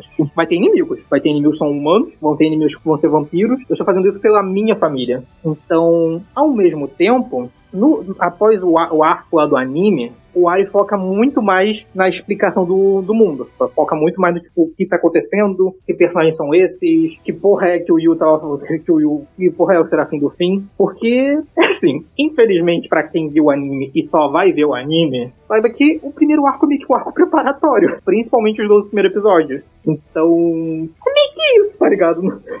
Tem esse mundo extremamente fluido, mas ele só vai ser mostrado, tipo, ele vai sendo mostrado só de acordo com o quanto vai afetar o Yu. Ele não necessariamente liga para isso. Inclusive, até uma coisa que eu comentei no, no grupo também quando eu terminei Olhar no Seraf. Eu acho que, sinceramente, eles tinham que ter pego todos esses episódios, ter compilado numa temporada só. Tipo, aí ia ser roxado mesmo, aí ia ser carado mesmo. Mas não tem sentido. Isso aqui é um grande arco introdutório pra uma coisa que aparentemente é muito maior do que as coisas que aconteceram ali, que tem muito mais importância, sabe? Ali, naquele último episódio, é tanta coisa doida, tanta coisa maluca, assim, caramba. Talvez me dê vontade de, de assistir, de ler alguma coisa sobre. Mas aí eu lembro que é ruim. Ah, não vou. É, não vou. Eu tenho uma sensação como o Ari que é meio parecida com a de Mag, assim, que tipo, caralho, o autor tem muita coisa para contar, sabe? E não é à toa que me parece que algumas relações do passado ele decidiu levar para acho que são duas novels, né, que tem aí sobre o Guren, tipo, porque é aquilo, parece que fechou, sei lá, um, acho que até você falou, né, Vitor, um ato da história, né? Tem muita coisa para explorar, vai virar um negócio meio, um negócio muito político também. Eu acho que Mag vai ser um exemplo perfeito, porque Mag tem a tem o mangá do Simba, focado no passado de Acid Magnum. Exato. Eu acho que também boa parte da questão do autor, que eu acho que você comentou levemente sobre ser um shonen de batalha, eu acho que, tipo, o autor é muito fã de coisa de lutinha. Eu sou também, então eu gostei. Mas ele, tipo, ele, ao mesmo tempo que ele tá incluindo os personagens nessa história, ele também tem que criar a sensação de perigo. E tem um monte de coisas, tipo, treinamento, anjo, não sei o que, e misturar isso com a história. A gente já meio que já falou da parte da escolinha, a gente já falou, tipo, tudo mais, mas é aquela escolha básica de narrativa que é, eu posso tentar distribuir tudo de uma vez, ao, ao longo do tempo. Eu posso não distribuir, eu posso ir direto ao ponto, ou eu posso fazer um começo bem maçante para algo que vai ser muito melhor com o tempo. E aí tem aquelas, tem aquelas questões, né? De um lado, pode ser que funcione e a pessoa apenas se sinta muito satisfeita, tipo, a, seja recompensado, que eu acho que foi o meu caso, eu acho que deve ser mais ou menos com o Léo. E tem aquele caso que vai ser um trauma gigantesco, que é tipo Fábio, oito episódios pra vir mais uma coisa que ele não vai gostar. Ó, eu acho que o Ari no Saraf, ele. Ali as temporadas, pelo menos. Eu acho que a primeira temporada é ruim, horrível, horripilante. Não acontece literalmente nada. A história não anda, fica parada, estagnada. Não tem nada que mova a história na primeira temporada. Nada, nada, nada. Nada que vai mover a trama pra algum ponto que seja interessante. Nada. Eu acho que ali na segunda temporada é um arco só, basicamente. A gente tem um arco lá deles indo lutar com os vampiros, tem a questão dos nobres e tal. Aí eu acho que ali é mais coeso. Eu não entendo muito esse teu ponto. Porque assim, eu acho que o lance ali era meio tipo, mano, o mundo é assim, é vampiro e humano lutando por território. O primeiro arco junta isso ao lance do Mickey e do Yu. Eu realmente não acho que, tipo, a parada não anda e não tenha nada. Eu acho que tem. E, e tem a questão do tema também, de família tá sendo desenvolvido. Os protagonistas estão se criando, tipo, sei lá, eu acho que você. E é por isso que eu falei, porra, tu nunca viu um show de batalha da vida, porque esse show nem é isso. Ele tá ambientando e tá construindo um grupo. Para mim, isso tá andando, tá ligado? Como isso vai ficar estagnado? Eu, eu acho extremamente estagnado. Eu acho que a história é muito parada parada. Eu acho que a gente tem grandes temas e grandes questões que são jogadas na primeira temporada que não são trabalhadas e nem construídas e que sim na segunda temporada a gente tem um foco e uma ambientação e a gente tem uma visão maior do que elas realmente são. Eu acho que na primeira temporada a gente só tem dicas e todas essas dicas, nenhuma delas são necessariamente trabalhadas. Você pode virar e falar assim, ah, a gente tem um reencontro do Mika com o Yu, mas tipo, são questões meio que inevitáveis que já iam acontecer porque os dois estavam vivos e o Ferit já estava profetizando isso. E eu não acho que o reencontro dos dois movimente a narrativa de alguma maneira. Eu acho que o reencontro dos dois não move, não move a trama, que é, que é a, a o problema do mundo, que é e o vírus, gente. Os dois se reencontrarem e o vírus não muda em nada. O que, que é esse vírus? Por que esse menino é um menino profecia? Por que os militares são assim? O que que o Fried quer? Sabe? São outras questões que são maiores do que os personagens e que eu acho que na primeira temporada não são trabalhadas. Não são. E eu acho que aqui na segunda temporada a gente tem um uma imensidão maior. Por exemplo, na primeira temporada a gente vê o que, que é um Oare Noceraf, o que, que é o menino, o experimento, o que, que é que rolou. Aí a gente fala assim: ah, então talvez seja isso que está acontecendo. Mas a gente não tem, assim, uma coisa assim, vamos sentar e vamos explicar, vamos, vamos. Aí a gente tem a menininha entrando no laboratório falando o que, que é isso? Experimentos humanos. Uau! Aí na segunda temporada a gente vê como que é a escaralhação do, do exército. Lá a gente vê um, um, amplo, lá a gente vê a coisa andando. Lá a gente vê as ações do exército tendo um, um sentido e um motivo do porquê e para quê, entendeu? Aqui na primeira temporada eu não acho que tenha isso de verdade. Eu não acho que tem um porquê e nem um pra quê das coisas estarem acontecendo. É o que você falou, é um shonen de batalha. As coisas vão acontecendo porque elas estão acontecendo. Ele tá fazendo uma missão, tá fazendo outra. Não, mas não é só porque tá acontecendo. Eu acho que é questão de ambientação. As coisas só estão andando na segunda temporada porque tem o estabelecimento delas da primeira para poder andar. É o que o Victor falou, é, é, é preparação de terreno para andar. Tipo, eu realmente não acho que uma história tenha que andar, andar, andar desde o começo, sabe? Tem que ter um objetivo claro. É isso, o cara tem que formar relações. É, é, é, o mundo funciona com briga de território. Eles vão brigar por um território. É, é isso. Eu realmente não acho que tinha que andar mais do que isso. Eu acho que assim, eu acho que a trama, ela anda, mas tipo, a trama de Wari, eu não acho que ela é necessariamente a guerra dos vampiros e dos humanos. Não, eu também não acho que é isso. A trama de Wari é tipo o que tá estabelecido desde o primeiro primeiro episódio, tá ligado? É, eu acho que a trama é justamente a jornada do Yu voltando a se adaptar, a ter relações de novo e ele querendo ficar em paz com a família dele. Basicamente isso. É é esse momento dele, tipo, ok, eu não me abri para relações, quando eu me abri, eles morreram, veio novas relações, eu tenho problemas em me abrir, estou casualmente abrindo minhas relações e tem um membro da minha família que está vivo. Eu preciso lidar com isso. Eu não acho que, tipo, o que está acontecendo naquele universo, os mistérios daquele universo, eles são, tipo, a trama de Warriors. Tanto é que, tipo, no final da temporada de Warriors, para já dar um, um pequeno spoiler do que vai rolar, eles vão atrás do Guren, porque o Guren tá a piroca das ideias. Óbvio que, tipo assim, até pelo que eu falei, muita coisa vai acontecer, muitos tipo, personagens, mas até, tipo, uma coisa que sempre rola em Wario, e isso vai rolar, tipo, até com vilões, com outros personagens, é que o Wario sempre vai girar em torno de questões familiares e de relações.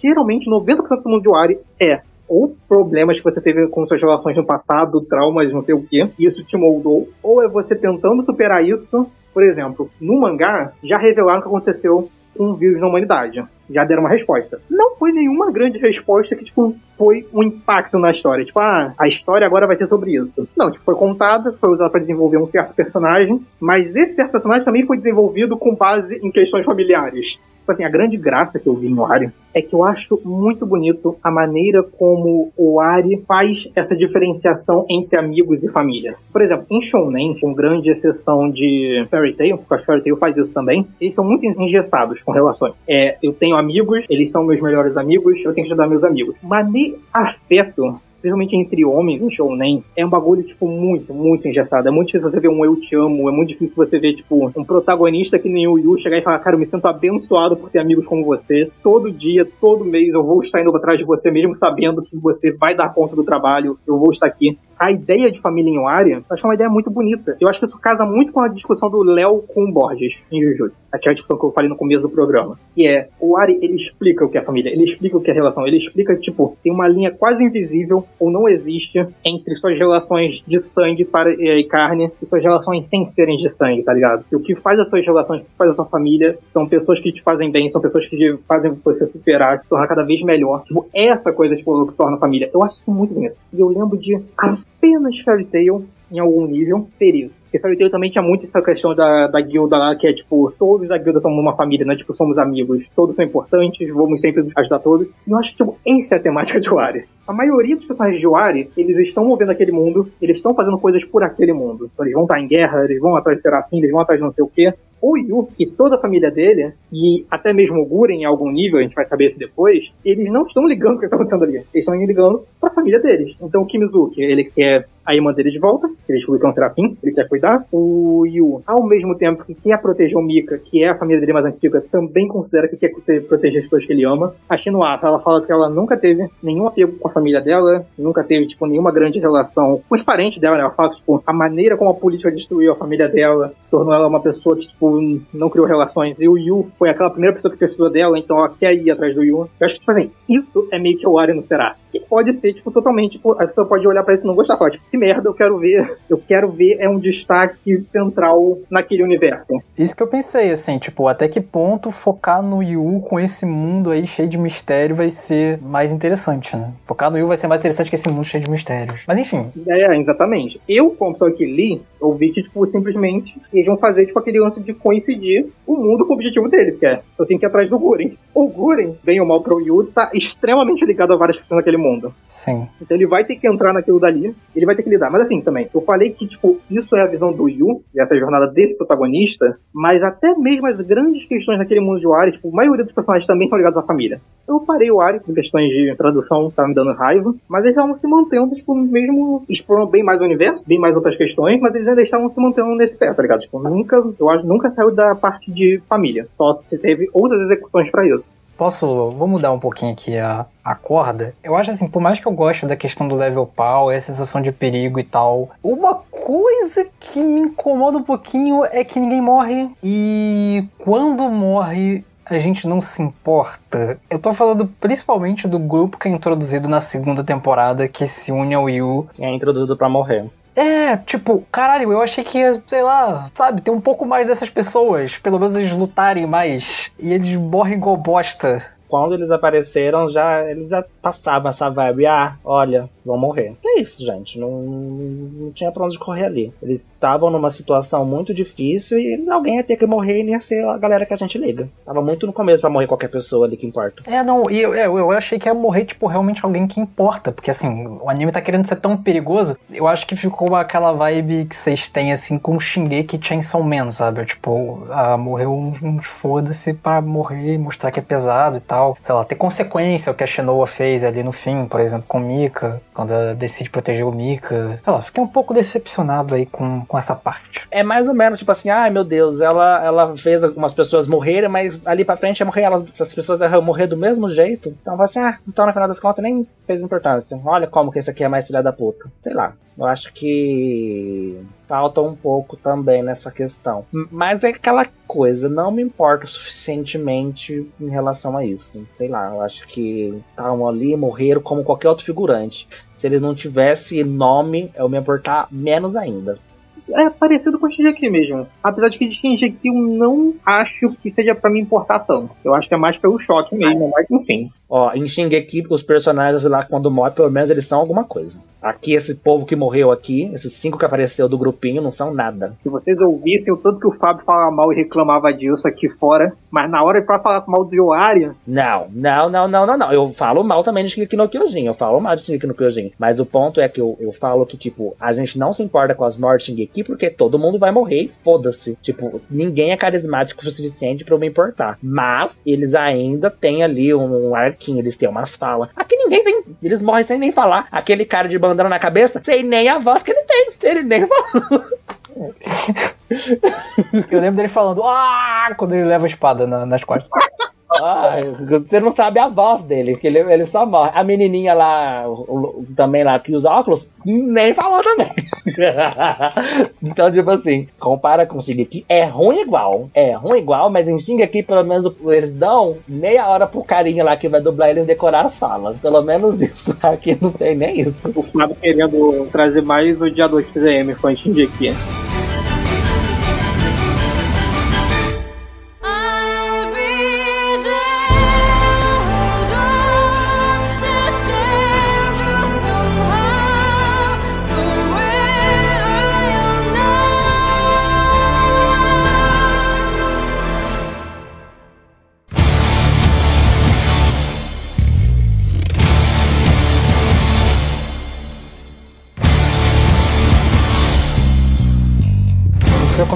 É que concordo também com essas coisas da, das relações e eu percebi que tem isso até com as armas. E tem isso também com o Mika e a relação que ele tem com a Cru, que tem uma uma coisa muito de tipo. É quase que paralela à relação do, do, do dos protagonistas com o Guren, né? Que chega uma hora que, tipo, eles estão junto com o Guren, mas eles estão se questionando se o Guren não tá usando eles. E aí o Mika fica meio naquela de tipo, eu tô com a Cru, ela tá me dando sangue, mas vai ter uma hora que eu vou ter que usar sangue de pessoas. E a, ele também sabe que a Cru tá, tipo, usando ele por causa de alguma coisa a ver ali com o Serafim do Fim, não sei se é por causa do Yu e tal.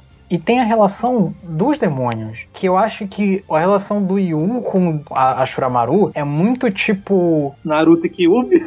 É. Que tem uma coisa de tipo, você pode ser possuído por esse demônio. Tipo, é, ele é uma arma, você tá usando, ele tá contigo, mas ele pode não tá contigo. E aí, ao mesmo tempo, o Ashramaru, sei lá, defende, o Yu fala, tipo, não vai pra trombeta, fica aqui comigo, empresta o poder para ele tá possuído, mas ao mesmo tempo ele tá possuído, isso não é uma coisa boa. É, e no mangá, a adição que acontece é que, tipo, o Ashurabaru aparece acorrentado quando o Yu vai fazer o treinamento, e o Yu fala, tipo, ah, então você é tipo escravo, e aí o Ashuramaru explica que os humanos fizeram aquilo, né? Então meio que rola um paralelo de como o Yu se sentia gado quando tava com os vampiros e tal. Enfim, eu acho isso interessante realmente perpassa por várias relações e eu gosto dos paralelos que a história estabelece. A, a relação do, do Yuko, o demônio dele, é a segunda melhor ali da obra. É, a primeira é o Yuka com ele e depois é essa. Eu gosto do Mika porque é bem legal. Eu sempre gosto desse, desse bagulho de, tipo, tem duas espécies, eu tô no meio delas, né? Tipo, é, é bem Kaneki, só que eu Porque no caso do Mika, o Mika odeia as duas espécies. Ele sente raiva, nojo, e ele tenta não beber sangue para não perder o último traço de humanidade dele. Cara, eu amo eu amo demais a cena que ele vai caminhando de volta pra casa dele. E aí ele simplesmente ele se vê naquelas crianças, tenta chegar a fazer carinho nenhuma, e a criança dá um tapa na mão dele e vai embora. Cara, eu amo essa cena. Todos os momentos que o Mika fica, fica olhando pro passado e pensando, tipo, que ele não estava aqui, tipo, ele virou um monstro. E que, tipo, agora o medo que ele sentia daqueles vampiros é o medo que, que as crianças estão sentindo dele, né? E agora ele é um monstro. Nossa, eu acho maravilhoso. Eu acho maravilhoso também o fato dele ter a maneira como ele virou. Tem uma cena que eu acho muito boa também, que é quando, tipo, acho que ele tá falando, sei lá, que ele odeia humanos e vampiros, e acho que é o Ferid que vira para ele e fala: Mas você é um humano e um vampiro. E aí ele fica tipo, eita porra. Ele meio que. E aí tem uma outra vez que ele vai falar, né? Tipo, eu sou um, um sugador de sangue idiota com, com aqueles dois assistentes dele, e, tipo. Eu gosto cena também. É o final da primeira temporada, né? Que ele fala. Ele tem até uma cena que eu acho muito fofinha, que ele falando que, tipo, depois que ele acorda daquela câmara de regeneração, ele fala que foi a primeira vez que ele chorou, desde que ele virou vampiro, tá ligado? Como se fosse, tipo, encontrar o Yu foi como se tivesse finalmente trazendo um mínimo de emoção humana pra ele. Né? Humanidade. É. Não, eu acho legal, assim, o, o, os draminhas do, do Yu, assim, que reflete também uma. Dá pra você dizer que é tipo uma escrita de guerras, né? A guerra faz, faz isso com você e tal. Uma coisa que eu gostaria de tacar assim na roda, que é o que eu tinha falado, que queria falar sobre fascismo, né? É que eu, eu acho interessante como essa história consegue deixar muito claro que vampiros e humanos são filhas da puta. E por mais que você tenha que gostar dos personagens que são filhos da puta, inclusive fascistas, autoritários, você, sei lá, eu acho que isso tem. O mundo é bem construído o suficiente pra gente entender que são filhos da puta e, sei lá, não me gera nenhuma dúvida como Shingeki ou o Fullmetal, que gerou menos, enfim, mas gerou alguma dúvida. Sei lá, achei isso interessante, assim, joguei na roda. Ao mesmo tempo, tipo, 90% do tempo, quem antagoniza os protagonistas são vampiros, boa parte do sofrimento dos personagens vem de humanos também. Então, tipo, e é muito legal como todos os personagens concordam que humanos são as piores coisas na face da Terra, até mesmo os próprios humanos. É. E tem essa sensação, essa sensação de que o exército tá sempre prestes a comer o cu de alguém. Eu acho. Ah, eu acho muito gostosinho, de verdade mesmo. Sempre, eu acho que, tipo, mesmo com vampiros são os principais inimigos, a obra sempre deixa muito clara que quem mais dá medo ali são os humanos. Eu acho tipo, muito bom. Nada diferente do que a gente viu e nada melhor do que a gente também já viu. Então é isso. Você jogou na roda fascismo e não explicou. Ah, então, eu acho que fascista por causa do caráter eugenista e imperialista e autoritário do sistema. É, É meio isso, assim. Eu tinha considerado, na real, quando você falou, né? e Eu fui. Eu tava vendo o terceiro episódio, eu considero pela fala lá do, do Cureto. Que ele fala que ele vai juntar, ele vai acabar com os nobres, tem humanos em algum lugar, provavelmente, e o plano dele é simplesmente destruir todas as bases humanas e unificar tudo. Ou seja, matar todo mundo, prender ou matar quem se revoltar. Não, mas é isso também. Isso aí é imperialismo pra caralho. Eu acho uma, uma frase muito da hora que ele solta, que é basicamente, tipo, muito escroto no caso, né? Eu falo da hora no sentido bem errado. E ele tenta justificar mortes e tragédias. E ele fala que, tipo, um militar que junta tanto poder, né? Em um mundo sem esperanças ou sonho, tem que ter uma causa para as mortes que ele comete. Então, se ele basicamente, se você não tem uma grande causa e você mata as pessoas, então você é uma pessoa má. E ele se isenta disso. É basicamente, tipo, eu sou uma pessoa boa porque eu tô destruindo a humanidade, mas eu tenho uma boa causa. Eu vou ser Deus. Eu acho que essa obra é meio cínica nessas horas, né? Tipo, quando o Guren vai justificar que tá fazendo experimentos em humanos, ele fala: Minha filha, como é que a gente ia derrotar os vampiros? Eu tenho que fazer experimento humano mesmo, não gostou, denuncia. Aí quando o Cureto fala também, né? É bem isso. Ah, não, então, eu tenho uma boa causa aqui. É porque, tipo, no final da segunda temporada que a merda vai no ventilador, né? A gente já sabia que os humanos tinham feito, né? A gente sabe que, por exemplo, o vírus, a rainha disse que foi causado por humanos. Basicamente, tudo ali foi causado por humanos. Mas a gente só vê na prática mesmo é, é lá no final, né? Que a gente faz. Quer dizer, no começo da segunda temporada tem uma tortura, tem uma tortura, né? Mas, assim, em larga escala, a gente só vê humanos fazendo genocídio contra outros humanos no final. E ali que, tipo. E eles saem do exército, né? Tipo, eles simplesmente eles, eles vão embora e agora estão, tipo, fugindo de humanos e vampiros. É, eu eu ia falar sobre essa. Eu ia puxar o papo sobre essa mitologia aí do, do anime e tal, né? É, uma- um questionamento: humanos e vampiros podem virar demônios, é isso? Vampiros podem. Então, eu acho que pode, porque eu acho que em algum momento o menino lá de ro- roloirinho vai virar, porque ele é da mesma família que o outro. Eu tô sentindo, eu sinto, meu cu coça quando eu penso nessa possibilidade, porque ele é da mesma família que o menino, do mesmo orfanato, no caso. Então, assim, ah, em algum momento esse menino também deve ser um horário no Seraf, ele foi, é, já foi torturado também, já fizeram experiência nele. Mas aí é anjo. É porque, tipo, a irmã da Hiragi, da Shinoa, Ah, é a mesma coisa. Anjo, demônio, o que, que é a diferença? não, é diferente. O demônio é o que fica na- nas armas. Mitologicamente falando, anjos e demônios, na, segundo a Bíblia, são a mesma coisa. Falando da história. Na história tem anjo, que são o negócio das trombetas, que é da onde vem os cavaleiros do apocalipse. E os demônios é o que fica, é o que fica dentro da- das armas. Como o Coreto tá, tipo, torturando vampiros pra eles virarem demônios, eu entendi que vampiros virou demônios. Mas a irmã da Shinoa virou um demônio e tá na espada do Guren. Rapidamente, o Cureto tá, tá transformando vampiros em demônios pra criar armamento. É assim que eles fazem aquelas armas. A irmã do outro é que ele tá, que ele tá fazendo o tro- o troço de Serafim. Que é ela que tava sendo torturada naquela cadeira de choque lá quando apareceu na segunda temporada. A irmã da Shinoa que eu tô falando, cara. Ah, tá, a irmã da Shinoa. Porque ela tá dentro da espada do Guren. Ela é um vampiro, então? Ah, mas daí fica pra próxima parte do mangá. né? Isso é spoiler, não é? Ela virou um demônio, isso é fato. Porque ninguém sabe, não, ninguém entendeu direito.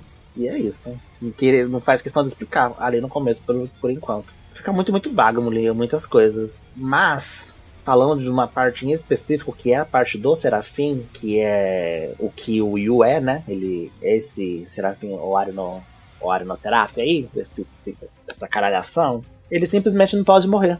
E é isso. Ele não pode morrer porque o, o, anjo dentro dele não permite que ele morra. Não sei se tem o anjo tá segurando ele pra algum ponto, algum momento específico da obra, não faço ideia. Eles não explicam, como eu já disse, eles não fazem questão de explicar muita coisa. Mas ele não pode morrer. Tipo, a menina fala assim: não, tipo, você tá morto, mas você não morreu, não sei porquê.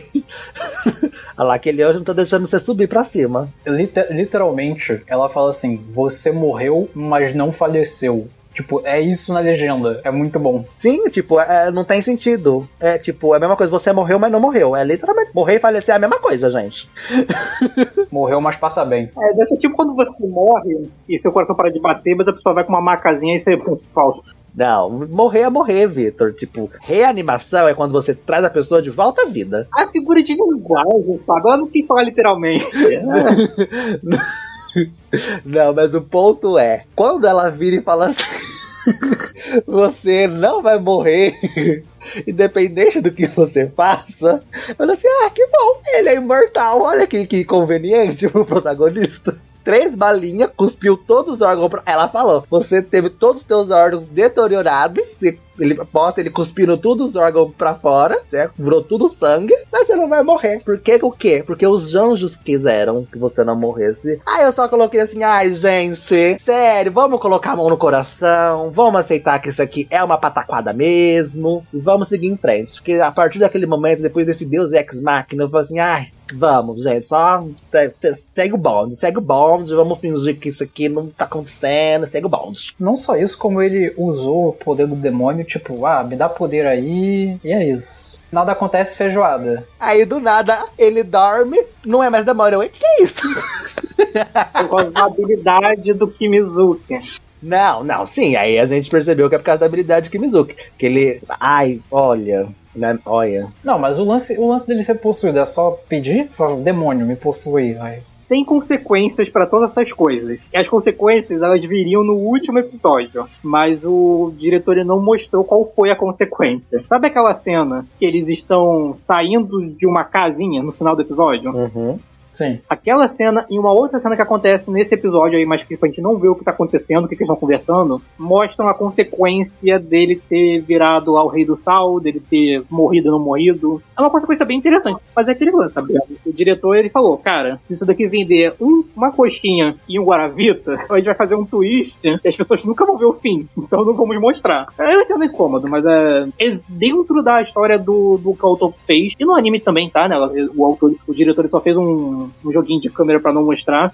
Tem consequência pra essas coisas. Eu posso até contar, mas não no podcast, né? Ele nem falou muito sobre a parte lá do. Quando ele vira o rei do sal, o deus do sal, o capeta do sal, porque ali eu já tinha aceitado. Cara, uma pataquada sem fim. Ali eu já tinha aceitado. Depois que ele tomou as pílulas pra mim, foi o meu Nanaki. Ali que eu fiquei louca. Ali que eu saí pelada pela minha casa. Na caminhada que ele falou que tava morto, mas não tava morto. Ali, foi ali. Foi ali que eu perdi o último ponto de sanidade que eu tinha e de esperança que eu tinha em Oari Seraph. Foi ali. Assim, ah, é isso, gente. Isso aqui é zorra total, é entretenimento. Não vamos levar a sério. E é isso, foi ali. Bom, essa é uma das coisas que eu não gosto no final, e a outra, tipo assim, não tô nem falando do. É- é- Essa é uma implicação que tinha esse ponto de, pô, a sensação de perigo tá sumindo porque o cara faz de tudo e não tem consequência. A outra coisa que eu sei que faz sentido, que a Shinoa já tinha cantado a bola no início, é o lance da possessão do Guren e ele ter duas personalidades. Ah. Eu fiquei meio. Hum, hum. É um dos plot twists já feitos. É, exatamente, tipo, é um dos plot twists já feitos, porque, tipo, a gente já tinha já a bola cantada, que ele meio que já tava, a, a menina já tinha falado que meio que já tinha sido possuído, a galera já tinha, já sabia que ele às vezes tinha essa, entre aspas, bipolaridade, né? Que às vezes era a demônia comandando ele, às vezes era ele. Tanto é que eles tinham lá como eles identificavam quem que era que tava no comando. Ele assim, ah, ele tá ligando pro, pra família dele, ele tá falando muito de família, ele quer que o povo ficar vivo. Se for esse, é o Gura, esse não é o demônio. É assim que eles identificam lá, identificavam lá. Assim, Nossa, que bom! Mas assim, é uma coisa que não me incomoda, porque eu acho que ali naquele final acontece tanta coisa mirabolante e, e, e olha, e maluca, que eu acho que dentre todos os problemas que acontecem naquela reta final de Oário no Seraph, que é extremamente ruchado e perturbador, perturbador, essa é uma das coisas que menos me incomoda. Tipo, assim, ai, gente, que a gente acaba de ver o Yu sendo, tra- sendo transformado num demônio e desvirando, assim, ai, gente, tem, tem como voltar ao normal, já já ele tá falando normal, às vezes é só o demônio que gosta dele demais, não sei, algum plano mirabolante, ninguém sabe direito. Eu só aceitei, eu acho que é uma coisa esquisita, mas ao mesmo tempo é, é- tem tanta coisa tão esquisita ali, sabe? Que Eu me senti com a mão nos bolsos, assim, porque como era o último episódio também, eu fiquei meio, porra, não vamos explicar isso, né? Tô fudido. É, tipo, o último episódio, eu acho que, tipo assim, ele pega assim em cima do, do- do- de quem tá assistindo e caga em cima da pessoa com o último episódio. Que é um grande cocôzão. O último episódio é inegavelmente um dos. É o pior episódio ali de Wario no Seraph, apesar de eu achar que ele tem uns de- desdobramentos incríveis, a luta é bem legal e tal, mas eu acho que é um dos piores, tipo, só acontece um monte de coisa muito rápido, porque tem que acontecer, tá acabando, não vai ter mais, não deve ter essa coisa aqui, não, possivelmente não vai ter nem terceira temporada nunca, glória a Deus, e é isso, ele só entrega um monte de coisa muito rápido, tipo, Então, isso daí, o anime passou o mangá. E o, o, o mangaka ele falou o que aconteceria no futuro. Uhum. Nossa, muito caótico. Aí do nada, tipo, acaba. Aí tem um time skip de quatro meses, assim, ai, ai, olha, tipo, no meio de. Gente, no meio de tanta merda acontecendo, tanta coisa pra eles resolverem, a solução foi dar um time skip com tudo resolvido e eles escondidos em algum campo. Ai, eu já tinha aceitado já do Ori no Seraph. Eu falei assim, ai, gente, é isso mesmo que tem pra hoje. Vamos falar logo dessa merda no podcast pra eu esquecer. E foi isso a minha experiência com, com o último episódio. Você realmente se incomoda com o cara ter sido possuído? Eu não entendi. Isso não é um conceito já da, desde a primeira temporada? Você pode ser possuído pelo seu demônio? Então, como eu falei, eu não acho que é uma questão de roteiro. É uma questão só meio tipo. Sabe quando o Fábio ficou incomodado com um plot twist de Bibliomania? É meio isso, assim. Eu só não gostei muito. Eu achei que seria da hora, tipo, a galera ir lá salvar o Guren, se fuder, e o Guren tá fudido também. Aí de repente o Guren tá bem e o Guren mudou de lado. E eu, que porra é essa? O Guren tá mudando de personalidade? Que eu fiquei meio tipo, é, é isso aí, tá ligado? Tipo, tem que aceitar. Assim, já dava indícios de que ele era um traidor, na real, porque ele era a única pessoa que poderia ter conversado com o Feridian no final do décimo, do décimo segundo episódio da primeira temporada. Não, sim, e isso explica por que o Ferid, com 500 mil chances de matar ele no, no arco de Shinjuku, não matou, né? Porque, pelo amor de Deus. O ponto maiorzão mesmo, eu acho que dessa problemática dele é que é, acontece, sabe? Apesar de já ser uma bola cantada, eu acho que acontece e, tipo, ah, meu Deus, aconteceu algo ali com ele, ele tá diferente, tá possuído por um demônio, e é isso. Não, não- a gente não vê muita coisa relacionada a isso, porque, como eu já disse, o final é caótico, é frenético, acontece 300 mil coisas ao mesmo tempo. E, e algumas coisas possivelmente serão trabalhadas mais pra frente, mas sei lá, ele só. É que tipo, esse final ele abre tanta coisa, tanta coisa, tanta coisa. Ele só abre, ele só abre. É um final extremamente aberto, arreganhado, arregaçado. Parece o. Olha, o. o, Pior que eu gosto do, do ritmo frenético do episódio. o menino vira um, um serafim, que é praticamente então vários serafim, é uma formação nova. Então, tipo, de- tem várias trombetas espalhadas por aí, porque eles já sabiam da existência desse serafim, não sei, Deus sabe como. Mas uma coisa legal? Isso é, isso é dito no primeiro episódio. Eu reparei depois, quando eu Que ele é o do sal? Não, esse lance de que são essas, que essas trom- trombetas existem e tal, e que soprando elas nasce aqueles bichos lá e que vem do serafim, isso o Guren fala no primeiro episódio, quando ele encontra o Will. Sim, tem uma hora que ele fala, é por causa das sete trombetas terem sido tocadas, um negócio assim. Só que eu não sabia que era literalmente, né? tipo, sai do corpo. É, é- é porque falar de trombeta, não, gente, é uma referência bíblica, sabe? Tipo, é, geralmente não é literal essas coisas, geralmente é metafórico, quando você tá falando de fim de mundo, e a gente tá num ambiente distópico. Então, aí tá falando, ah, depois da, por conta do fim do mundo, não, mas tipo, literalmente tocar as trombetas, do- as trombetas dos dos serafins. Eu, ah, tá. Ah, mas tem que falar também que eu gosto do final, porque eu, eu amo aquela putaria generalizada. Meu Deus do céu, do nada o cara invoca um caixão com, com vários fãs. Ai, gente, pra mim, sério, sério, pra mim pareceu um Evangelion ruinzão no final, sério. Como eu sou um monte de referência bíblica ruinzona, tipo assim, você, ai não, pelo menos Evangelion é, é mais divertidinho, sei lá, na minha cabeça. Nossa, eu gosto. É mais metafórico, é mais coach. Pelo menos Evangelion é mais coach. Pera, tu prefere o Shinji na cadeira ao final do área? Não, tô falando do final bom. ah, tá bom. Tô falando do filme, de manca. Calma aí. Quantos vampirinhos bichounem Fábio Alves você dá para o área do Seraph? Pra primeira temporada 3 e pra segunda 5, eu acho que a primeira temporada é horrível, horripilante, a segunda é melhor. E é isso. Tipo, melhor no aspecto de. Pra mim, as coisas se movem. E é isso. Não, dá nota separada não. Dá, junta essa nota aí. É. A média, 4. Ele tinha que ter juntado, dá um setzão, pô. Ah, te marca, viado. Inclusive, falando em 8, essa é a minha nota pra o Ari. No geral. É tipo, é a nota que eu dei na época que eu assisti. E eu era muito mais criterioso, então vai continuar sendo. Eu acho o Ario muito gostosinho. Eu acho que aquelas questões que eu já falei sobre relacionamentos e tal são coisas que eu não me lembro de ter visto. Na maioria dos Battle Shonens, eu acho que tem várias é, discussões relacionadas a rel- relacionamentos que eu acho perfeitas demais. Gosto do Battle, da partezinha de level power. Praticamente quase toda a estética de Wario me agrada, com exceção da escolinha. É isso, não, não tem nada que me desagrade muito em Wario. Eu gosto. Coisa. É, foi uma experiência legal. Eu tenho minhas críticas, acho que eu deixei bem claro aqui, mas eu acho que ele tem também boas características. é, foi uma, uma experiência bacana. Sete vampirinhos Bichounen tá maravilhoso. Juro por. Ai, como assim?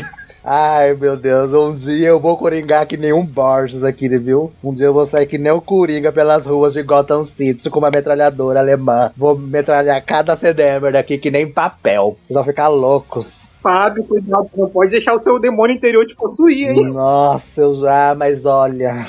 Já possuiu o Borges, né? O Borges aí no corpo do Fábio. Eu ainda vou ficar louca com esse, com esse menino. Lembra até hoje dele- da nota dele pra, pra Shigatsu Akimi no Uso. Meu Deus. Ué, foi um set igualzinho. Você tá comparando. Olha. Até porque as cenas de drama de Wario são bem melhores, né? Pelo amor de Deus. Deve ser. Com certeza são. Uh, meu Deus, cara, como é que é o meio mesmo?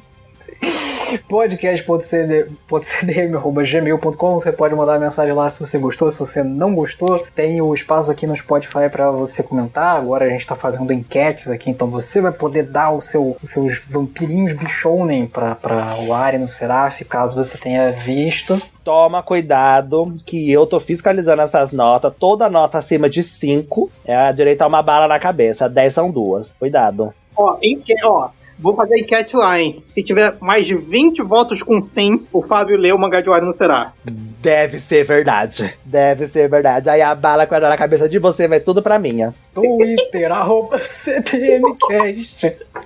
Instagram, arroba CDM.cast. A bala é, é aquelas balas que nem é do tigre que o cara tira, Fábio. Deve ser. Os caras não me deixam terminar o programa. Aquelas que vai atravessar minha cabeça. As balas que faz curva. Só nesse anime e no aquele filme ruim da Angelina Jolie. Só nesses dois filmes que a bala faz curva. Caralho, me deixa acabar o programa, filho da puta. Arroba CDMcast. Lá no TikTok, cortes do CDM no YouTube. Acaba, Gui. Ninguém deve ter ouvido nada de qualquer maneira. Que daqui a Enfim. 15 dias a gente se vê de novo. Ah! Tchau, gente.